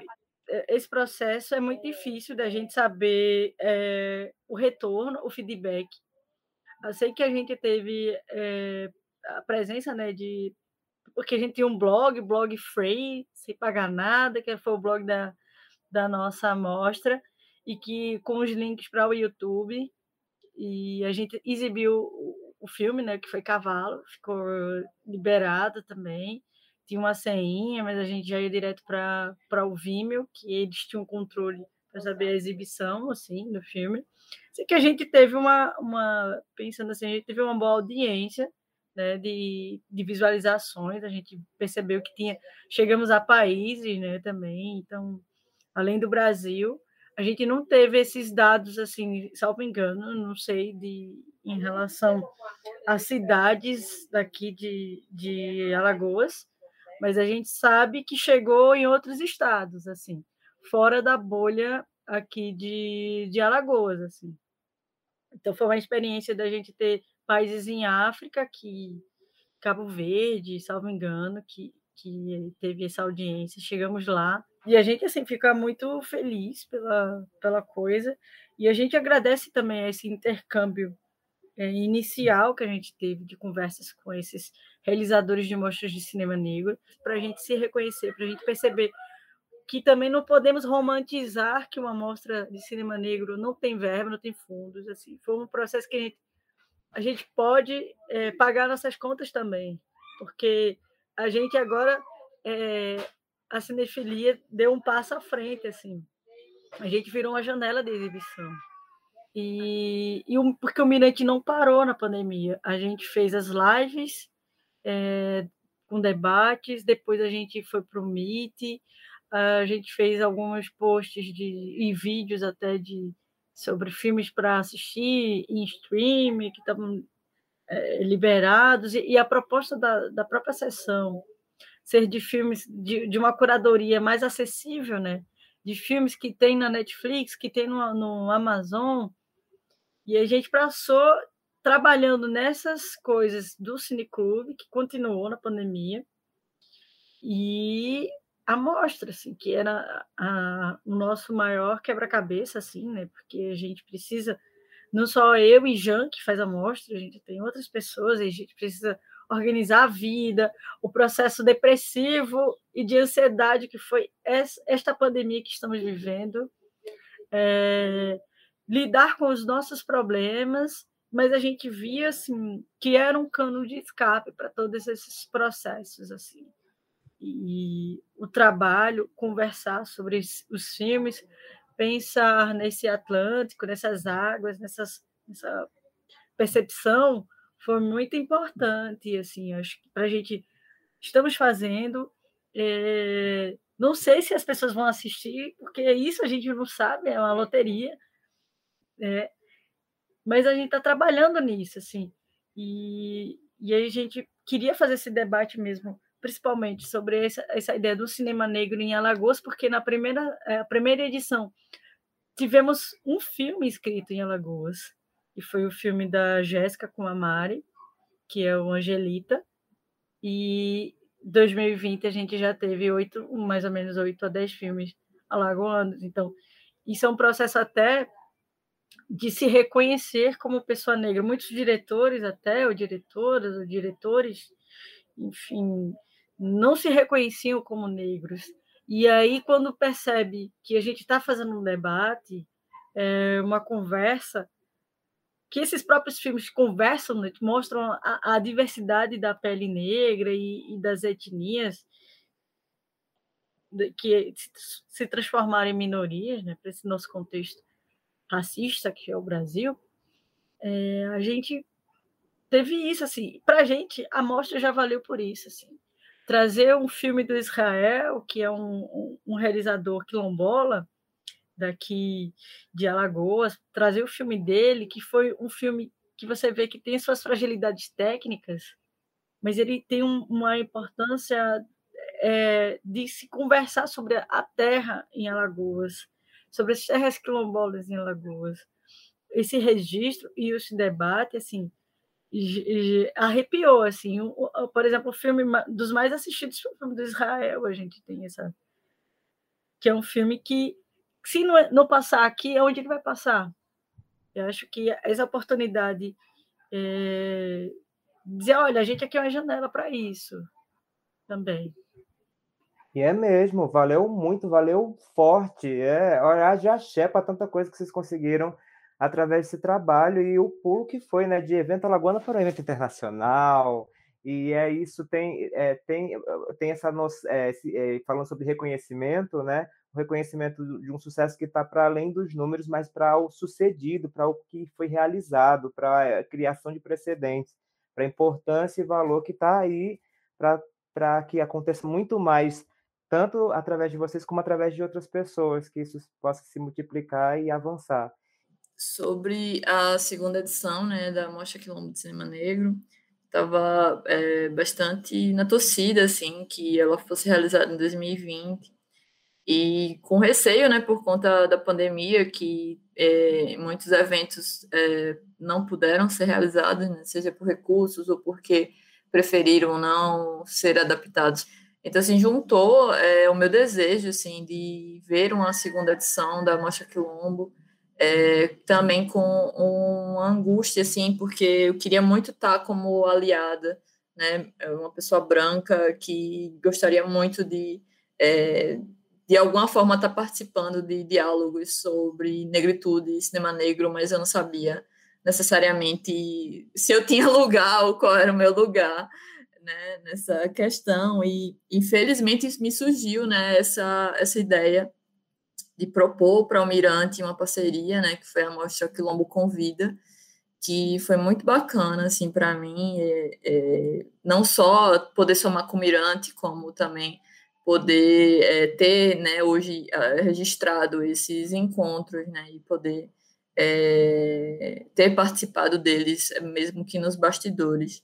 É porque essa realmente era a intenção, era estar nos bastidores, porque eu definitivamente não tinha que falar sobre a produção de mostras de, cinema negro, né? Então, assim, quando eu tive a, a confirmação, né, talvez até quando veio uma das primeiras divulgações, primeiras divulgações, assim, da, da segunda edição da Moncha Quilombo, né, que foi possivelmente a, a chamada, né, para as inscrições dos filmes, eu fiquei muito feliz, assim, eu disse que massa que vai ter segunda edição da Mostra Quilombo, eu acho que é algo que precisa continuar mesmo, né, e aí, assim, é, eu já estava muito feliz, né, só de exibirem filmes, podia ser cinco filmes, podia ser dez, podia ser vinte, eu já, já estava feliz, porque como eu estava com receio, né, de não ter uma segunda edição por conta da pandemia, de ser postergado e tal, mas eu jamais imaginei que o Mirante ia se superar, assim, da forma que eles se superaram, né? Porque para mim foi uma abertura para construções de novas narrativas, né? Seja as narrativas de encontro com os realizadores e conversar sobre os filmes, né? Tete a tete, só um representando o Mirante e um ou dois diretores, né? Dos filmes conversando, que para mim é, foi não só é, uma possibilidade de encontro, mas também um registro de memória, né? uma construção de, de narrativas, é, espaço para fabulações, entre outras questões. Né? É, e aí, além disso, né, além de ter esse, essa maratona, né, porque eu nem imagino como foi essa maratona de, de organizar os, os, as, os diálogos, né, os debates e, e, e registrar eles, viver eles, mas também tem o, site, né, que foi construído que ficou muito interessante, assim, o site não parecia ser um site feito sem dinheiro, pelo contrário, né, parecia ser um site muito é, trabalhado, né, e que tinha é, tido um investimento, né, que a gente só vê as coisas bem acabadas e acha que tem dinheiro envolvido, mas não, teve muito suor, né, das pessoas envolvidas e dedicação. E ao mesmo tempo, assim, eu acho que tem um marco aí muito interessante, né, além de, dos que eu já apontei, que é o abertura sobre a curadoria, né, que é os curadores estarem reunidos falando e não, não são espaços tão recorrentes assim que a gente tem, seja nas outras mostras realizadas aqui em Alagoas, seja nas mostras no geral, assim, no Brasil, fora e tal. Né? E, e, e, esse, e a apresentação de dados, né? trazer os dados, dizer qual era é, as marcações, né? Ah, como as pessoas se viam no sentido de gênero, no sentido de racial, né? É, que inclusive foi referência para a gente também na elaboração do, da divulgação dos dados do Alagoanes, né? e também na, na coleta dos dados para o Alagoanes. É, e aí também tem os momentos, né, que, que vocês já apontaram, né, de convidados, né, que vocês é, trouxeram também para o diálogo, seja é, trabalhadores do audiovisual lagoano ou trabalhadores do audiovisual brasileiro, né, que é, são as, que acabam sendo as cerejas, né, de, de se é que eu posso chamar a mostra, a segunda edição da mostra de um bolo, né. E teve uma coisa, assim, que eu vou ressaltar, né, foi que eu queria muito é, ver, seja a próxima edição ou, ou a seguinte, ou quando for possível, a Mostra Quilombo ter numa cobertura, né? E essa não é de forma nenhuma uma responsabilidade do Mirante Cine Clube. Inclusive, eu sei que há justamente um, um impasse aí, porque geralmente os miranteiros são os colaboradores do Lagoa que fazem coberturas das outras mostras. E aí, como, né? Eu mesma não consegui fazer quase nada do Alagoanes, porque como produtora é muito inviável, você até se expõe, né? Se você vai escrever sobre os filmes que você mesmo está exibindo. Né?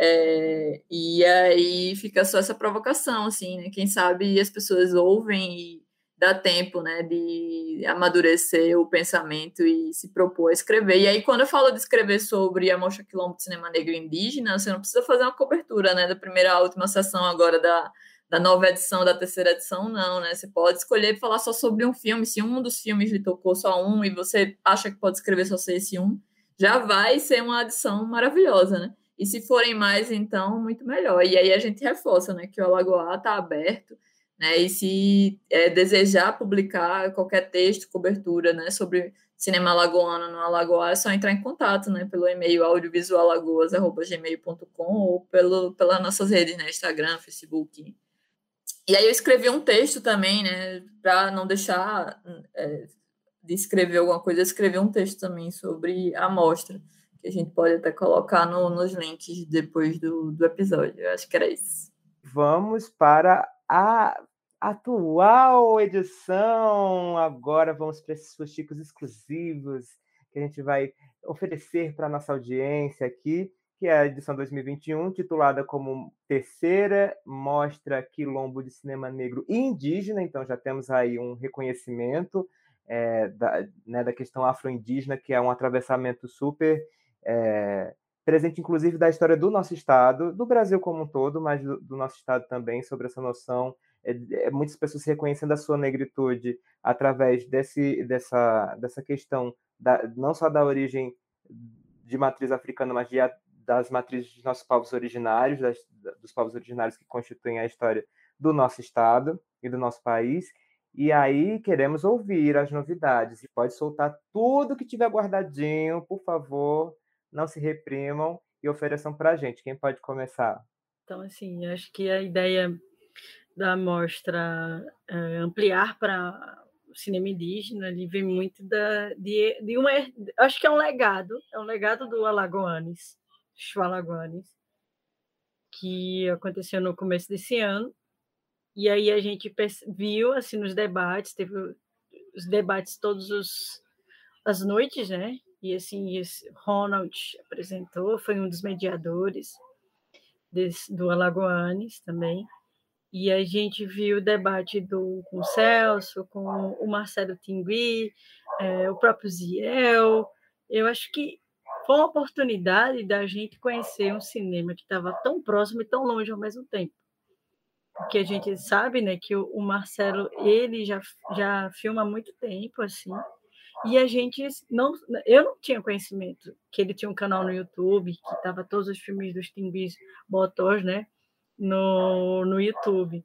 Então acho que o Alagoanes ele deu, acho que o legado para a mostra Quilombo foi esse start, né, de dizer, olha, a gente tem cinema aqui em Alagoas, feito por indígenas, e acho que é um debate que a gente pode levar para um plano nacional, porque a Mostra Quilombo é uma mostra nacional. A gente recebe chamadas é, para o país todo, e se tiver filme de fora também, com legenda, a gente está aceitando. E aí a gente percebe que é, é uma lacuna, um, um, um tronco, né, étnico que Alagoas também não, não se discute, né? cinema praticado por indígenas, cinema indígena, das pessoas de suas comunidades, não apenas esse olhar do outro, do estrangeiro, o olhar como se fosse um antropólogo, mas das pessoas das próprias comunidades que, que vão utilizar esse o fazer audiovisual como memória, como recorte, como é, ficções, com suas experimentações do cinema, suas mitologias, e como misturar isso, né, esse tempero, assim, com o cinema negro, né, que aí também você tem a ideia da alguns traços assim técnicos, né, de, de música do corpo negro nesse olhar. Então a gente pensou, né, que realmente o que é o quilombo, né? O quilombo é esse encontro também, esse aquilombar, né? Estamos nos aquilombando e abraçar a, o cinema indígena faz parte desse quilombo nosso. Então, a, a temática é se voltar para esse quilombo, né? que não é só negro, mas ele é indígena também. E pensar assim, o nosso próprio espaço, a topomínia né, de, de, de, Alagoas, nos dizer, nos nomes dos lugares, é, e na pele das pessoas, na etnia da pessoa.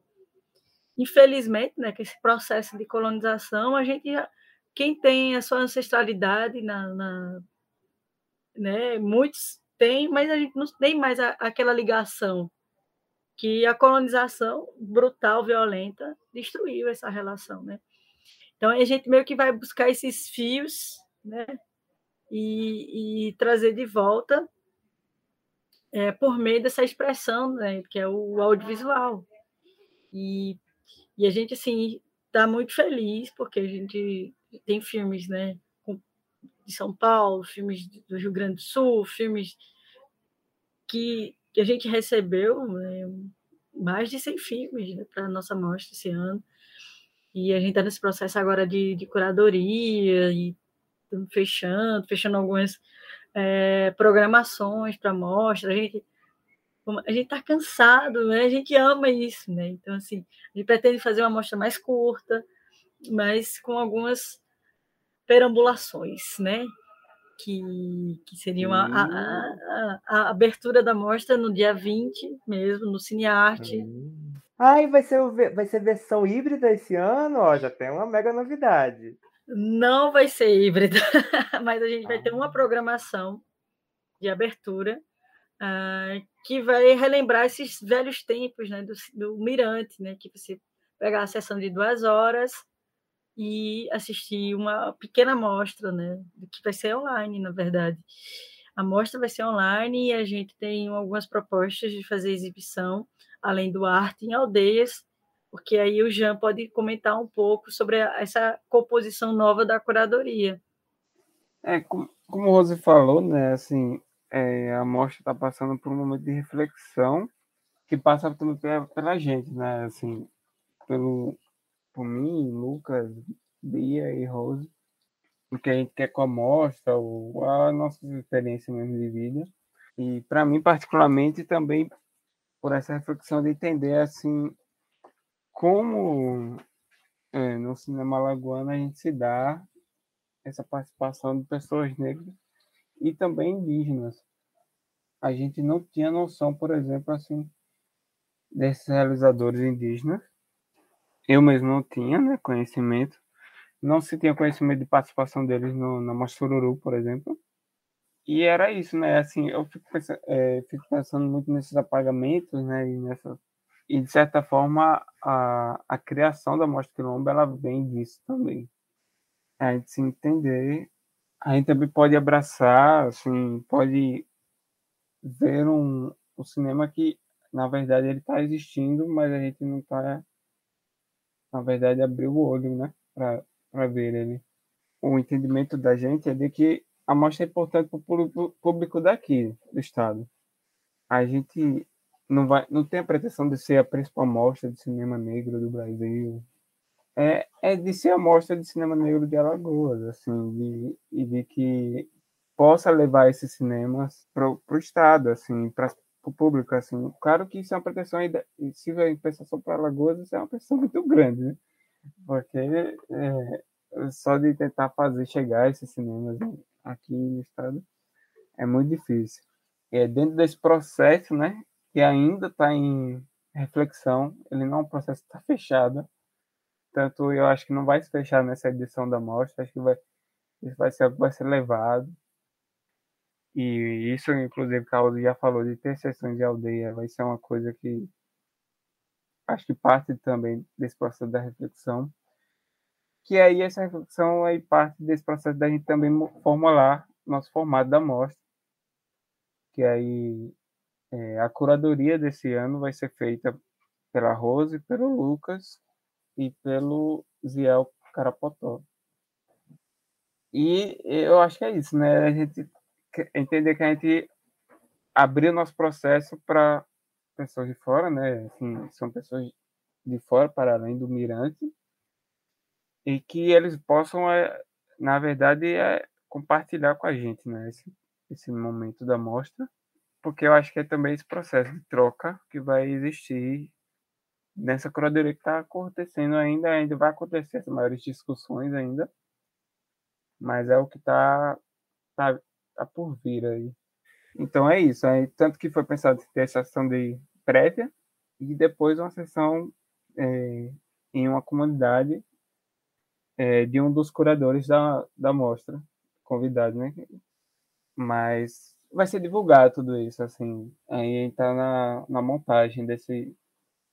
Teve uma coisa importante, assim, essa edição, porque foi a edição com mais, mais, mais inscrições de todas, assim, aí tu bateu o recorde de inscrições, foi uma surpresa, primeiro pelo momento de pandemia, né, de, a gente imaginava que teria um número menor por muitas produções paradas, mas na verdade teve um, um aumento e também acho que teve também pela questão de, de abrir esse braço da, dos filmes indígenas, né, também acho que muitos outros realizadores se sentiram é, ah, sentiram é, que poderiam participar, escrever seus filmes e tudo mais. Então, a gente teve mais, a gente teve 140 inscrições, um pouco mais que isso, assim, foi uma surpresa muito grande, assim, a gente entender que a mostra está crescendo, assim, também para estendendo novos braços, assim. E representa demais sucesso, né, gente? Mais de, cento, mais de 100, né? Quase 140 inscrições. Rose, então, nossa curadoria está assim, né? Ó, só no encalço, né? suando, não se amostrando, né? Alegria e felicidade.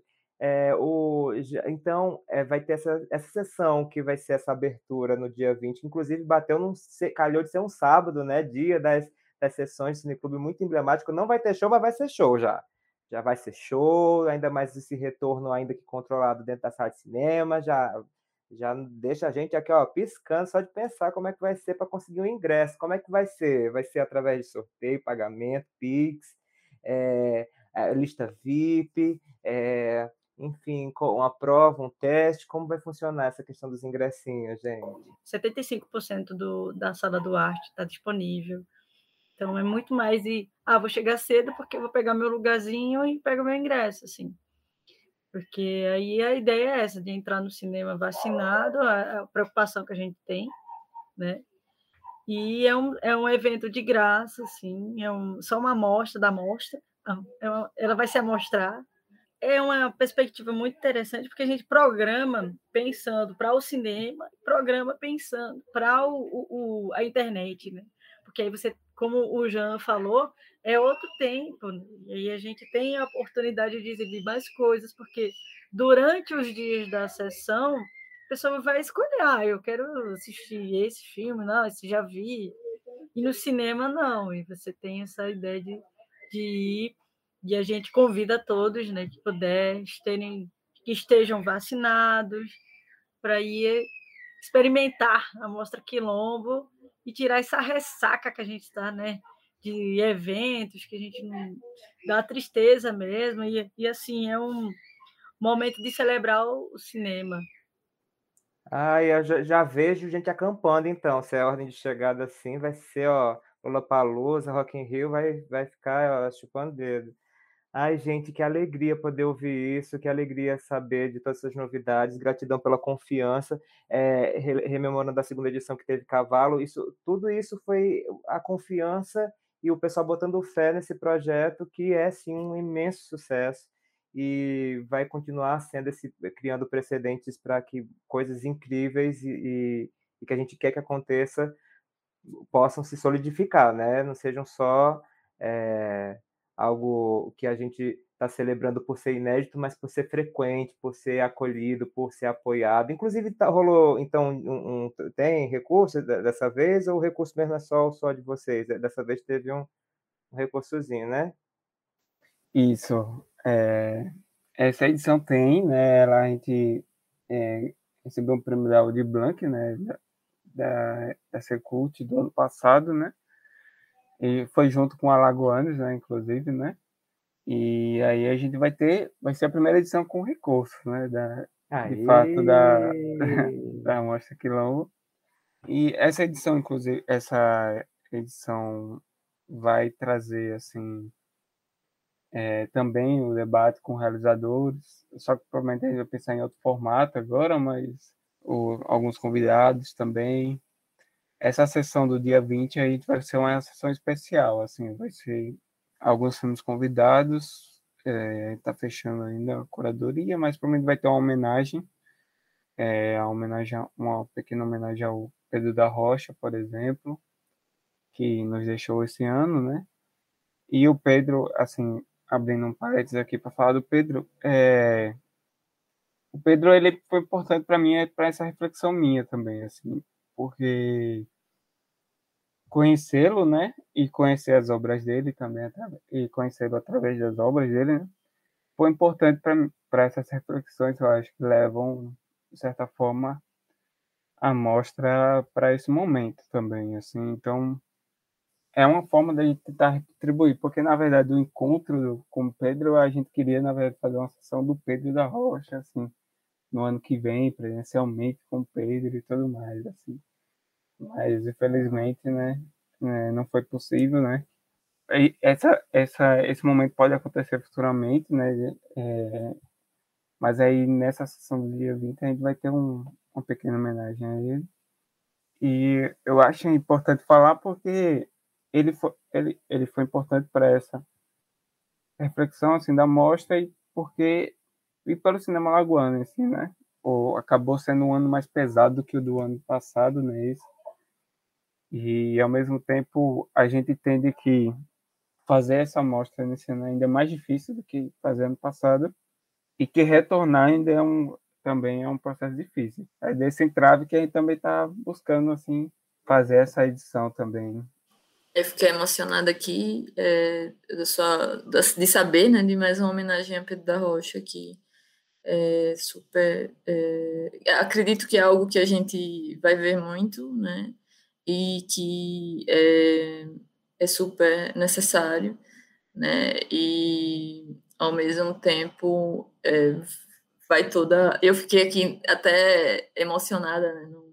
Numa coisa de imaginar o quanto, quando a gente se reúne e fala sobre ele, né? O quanto cada pessoa revela que, que tem um pouco de Pedro em si, né?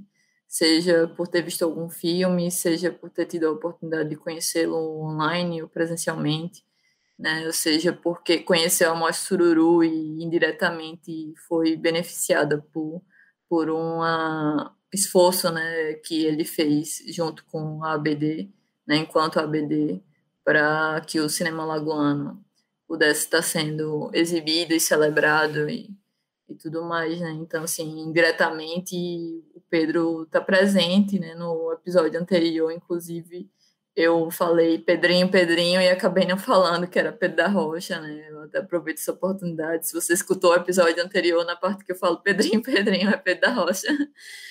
Eu, eu ainda fico é, com muito desejo de falar sobre, sobre, sobre Pedro da Rocha. E, mas ainda não consegui desaguar assim, e talvez seja o tempo mesmo, né, que vá dizer qual é a possibilidade. E aí, ao mesmo tempo, dentro dessa tentativa, né, de celebrá-lo e homenageá-lo em alguma medida, é muito é, é, consolo e é reconfortante saber de atitudes, né, e, e de iniciativas como a do Mirante, que dentro da terceira edição da Mostra Quilombo de Cinema Negro e Indígena também fará uma homenagem a Pedro da Rocha. Aí, homenagem profundamente importante, citação mais que, que acolhida por todos nós, de Pedro da Rocha, grande cineasta da nossa trajetória do cinema, do audiovisual de Alagoas, e que foi mais uma vítima fatal desse período de pandemia. A todas as nossas homenagens e acolhimento à trajetória, trabalho e, e a tudo que ele representa. E é, falando sobre tudo que vocês comentaram nesse, nesse mês de novembro de tantas reflexões e realizações em meio a tanto caos, eu resgato aqui então a citação da oficina Derives Negros e Indígenas no Cinema Brasileiro e Alagoano, com o Jander, que eu fui um dos estudantes, uma oportunidade incrível, e aproveito para a gente chegar nesse quadro que é, é uma tradição do nosso programa, que é a Curadoria Alagoar, quando Lares, presidenta do Alagoar, pesca algo do site relacionado ao nosso Fuxico da Vez, para nos abrilhantar, nos relembrar da gente conferir lá no alagoar.com.br. O que é que você pescou dessa vez, Lares? Eu tô sentindo que esse quadro tá virando uma nota de rodapé, porque se torna cada vez mais difícil de não, não mencionar o que eu vou indicar. Na verdade, eu até comecei a gravar esse episódio assim, meu Deus, eu pensei o que ia ser a dica agora. Mas então, se revelaram várias dicas mesmo eu não tendo escolhido, né? É, antes da gente começar a gravação do episódio.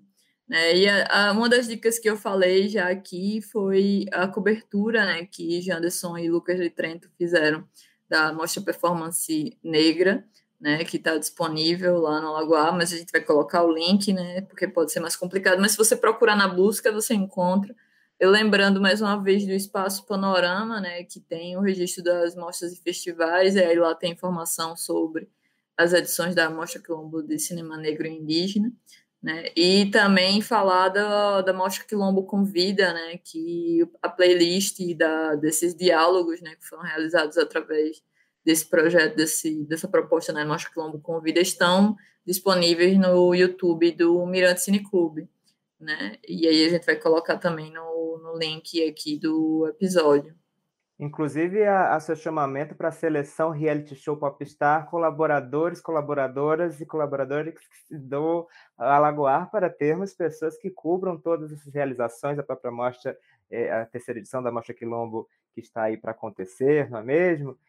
E estamos chegando ao final da nossa fusticagem.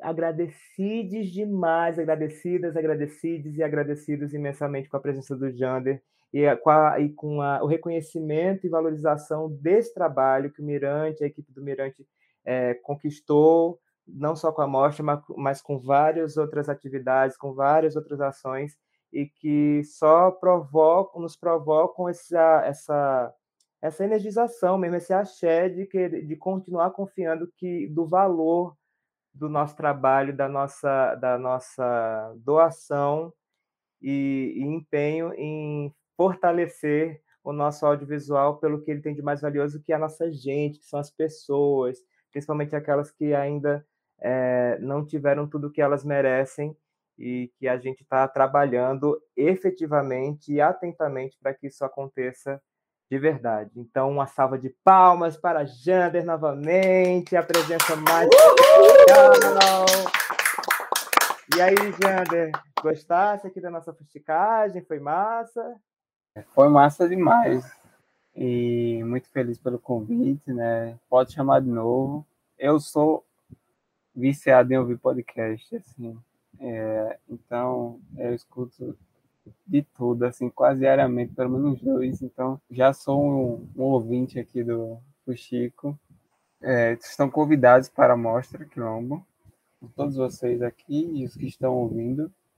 A mostra é, toda a programação vai estar ou nas redes sociais do Mirante Cine Clube, né? Instagram, Facebook e agora a gente tem Twitter também. Oh, e... qual é? O arroba é igual? É arroba Mirante Underline Cineclube para todas as redes ou muda? É, no Facebook e Instagram. No Twitter eu acho que come o é, vira Cineclube, né? Vira um cine... Porque não pode todas as letras, não cabe. Aí fica Aí, mas se você botar Mirante Cine Clube, você acha lá o, o arroba do Mirante no Twitter. E, e aí também no nosso site, mirantecineclube.com.br, o site da Mostra Quilombo, da Mostra Queer, passada ainda está lá a exposição dele, né? Sem as sessões e tal, mas. As lives é... da edição do ano passado também estão no canal do YouTube do Mirante, né? Para quem quiser. Exatamente. Ver. Gratidão imensa. E vamos então com os recados. Lembrando que todos os links vão estar disponíveis também na descrição do nosso episódio no, no na plataforma de streaming que você estiver nos escutando. E vamos de recados especiais os arrobas, mas antes, Jander, fala também seus arrobas pessoais, né? Porque aí quem quiser te acompanhar, no, né, na pessoa física, como é que, como é, que é o arroba? Então, tem a, minha, a rede que eu uso mais é o Instagram. Então é arroba Jean Felipe no Twitter só falo besteira, então não quero saber qual é o motivo. e Twitter, diferenciada aquela, aquela rede social, né? Para dar, dar referência da gente. Olha, é, lembrei também do seu filme que está aí também em processo de produção. que pode comentar um, um taquinho de, de novidade para gente, algum, algum info exclusivo? Também aceitamos aqui para finalizar. Então, é, o Samuel foi trabalhar, né? Que foi um filme que foi selecionado no edital de 2019 da FEMAC Ancine, que é um filme co-dirigido e co-escrito meu e do Lucas Litreto. É um filme que tá pausado no momento, assim, tá? É, que teve uma parada da pandemia. Os testes elenco tinham terminado e ia começar os ensaios para filmar já na, duas semanas depois, assim, era um, e a gente tava na, naquele negócio com a cabeça só pensando no filme e acabou sendo atravessado por isso. Né? E agora vai ter ainda o processo de retomada. Assim, não sabe o que esse processo ainda vai dar pra gente, porque eu acho que a gente vai ter que acabar repensando várias coisas. Junto disso, eu tenho outro filme também que estou em processo de fazer, que foi um filme que foi selecionado na Audi Black também. E é um filme que eu vou procurar fugir um pouco do, do que eu costumamente faço, assim, que é falar mais sobre mim, na verdade. E vai ser um filme ah. mais caseiro, assim. É, ainda tá processo de pensar, assim, eu tô, tô deixando passar aqui umas, umas fases aqui da minha vida que tá passando agora, esse mês, e a mostra faz parte desse processo, para poder voltar, assim, a cabeça para esses filmes, assim. E junto disso, eu também, esse ano, eu, eu tenho um, um, um selo, né, junto do Lucas e da, do Richard Plácido e do Jean Burquerque, que é a Loite Lab, que é um selo que ao mesmo tempo é uma editora, que ao mesmo tempo é um site que procura falar sobre arte e cultura aqui do estado. Aí também tem podcast lá, então é multimídia, tem vídeo, tem texto, então Aí tem essas coisas acontecendo, né, durante esse período aí. Ai, a gente gosta assim, fuxicagem exclusiva aqui para os nossos ouvintes e para a gente. Olha, esse projeto incrível que você citou no final, estava conversando com Tiziane Simões, outra querida que teve foi a primeira convidada da nossa primeira temporada aqui do Chico, e ela só reforça aqui o que ela, a gente conversou aqui, é bota a mina nesse rolê aí desse projeto incrível de vocês, hein? Tem que ter as minas, mulher aí também no rolê. De fato, tem que ter as minas, sim, e é um processo que a gente está é, passando mesmo. Assim, até quanto editora, né, a gente está publicando livros e a gente pretende publicar, depois de passar a publicação dos, da, que a gente já tinha programado, né, que era dos outros membros, que já são dos membros da loja, né, o, o Richard, o Jean e, e o Lucas, a gente pretende só publicar mulheres depois. Tá vindo aí, já tem, um, tem uns planejamentos aí vindo aí. Já tem já um spoilerzinho do ano que vem. É isso aí, não é o meme, mas vem aí. Muito que é. bem. E vamos de recados finais e arrobas da Elizabeth Caldas. Com você, Beth. Oi, sempre é muito bom ter receber convidados especiais aqui. Que bom que você está aqui, Jander. É, bem, a gente pode continuar essa conversa no arroba Rotina Filmes e a gente também, vocês podem me encontrar no podcast Vai Ter Conversa. Recados finais e arrobas de Rose Monteiro. É com você, Rose. É, agradecer ao Jean pela oportunidade de, da gente estar tá conversando, mostrando esses bastidores, os perrengues, as coisas boas que essa mostra e que é um fruto de dedicação mesmo de todo mundo que, que se faz presente para que ela esteja aí é, nesse terceiro ano. E é isso, cara, é gratidão, é meu parceiro também de trabalho, a gente está aí segurando os rojões das produções do Mirante e a gente só consegue porque um confia no outro, né? Então isso aí é muito amor e muito trabalho ao cinema também. Então sigam, eu sempre falo, faço propaganda mesmo, sigam o Mirante Cine Clube, que é melhor do que, que me seguir. Não tem nada, tem nada interessante, não. Sou outsider das redes sociais, tenho porque preciso. No, no meu Twitter também não sigo, que só falo besteira no Twitter. Então, assim, sigam o Mirante Cine Clube. É, a nossa programação vai estar muito massa, assim, coisas interessantes. É, dia 20, corram, que puder, vacina no braço, vamos, vamos assistir os filmes, vamos assistir online também. Quem puder escrever, escrevam sobre esses filmes incríveis. E a gratidão por estar aqui com vocês, conversando nessa nossa rodinha, nesse nosso fuxico. Isso aí, beijão. Gratidão mútua. E assim, gente, quem quiser saber o arroba da Rosa, é só ir lá no Mirante Caçar que encontra, gente. Tem uns memes, tem umas coisas que vale a pena ver os, os stories dela, pelo menos. E aí, Laris, quais seus recados finais e arrobas? O meu recado final, ele vai ser é, dedicado ao Janderson, né? Que já seria, assim, um agradecimento mas eu estava aqui é, em looping, né, voltando para é, quando eu conheci, que foi quando, é, possivelmente na, numa das primeiras sessões que ele foi lá no Sesc, e eu me lembro, assim, de saber, quando eu soube que ele ia fazer jornalismo, de torcer, né, eu acho que talvez eu até tenha sabido mais que ele ia fazer jornalismo quando ele já estava no ateliê, e torcer que ele se candidatasse para ser estagiário do Sesc. Né? Então, assim, é, definitivamente é, eu posso dizer né, que eu já torcia por ele e que sou muito grata, não só de ter podido tê-lo como estagiário junto com Maísa Reis, mas também de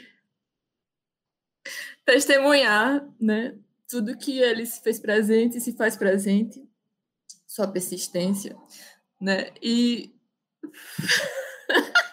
fazer todo mundo chorar.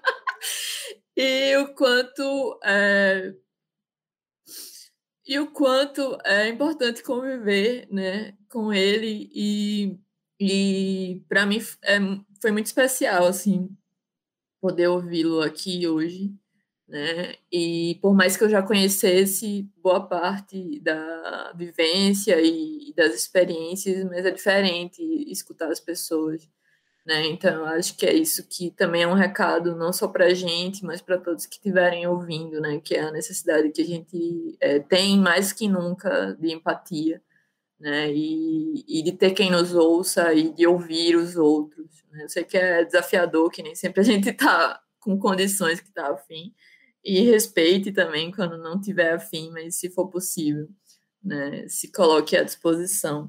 Então, assim, eu queria celebrar né, a trajetória de Janderson e, e, celebrar o encontro da trajetória dele com tantas outras pessoas, em especial com o Pedro da Rocha, né, e com o Mirante Cine Clube, e com a Mocha Quilombo, né, e agradecer né, aos fuxiqueiros né, por essa parceria maravilhosa, por estarmos aqui em mais um episódio, agradecer a todos que nos ouvem né? E desejar que vocês compartilhem conversem sobre, né? Todos vocês, todos nós e, e por aí. Indo para os arrobas, né? Se é que alguém ainda quer ouvir falar dos meus arrobas. É, o meu arroba pessoal é Lari Lisboa e o meu arroba profissional é La Refletida. Né? Gratidão e muito afeto aí, galera. Viva a vida longa a Mostra Quilombo de Cinema Negro Indígena e ao Mirante Cine Clube e a todos nós. E ao Cinema Laguna. Ai, como diz aquela citação, lágrimas, lágrimas de amor, porque a desaguar por coisa boa é curativo e a gente só agradece, Lares, porque é isso, é o que a gente quer, que a gente possa continuar construindo e, e, e, mais que sobreviver, viver mesmo, fazer valer essa experiência através das artes de, e dessas, desses encontros valiosos.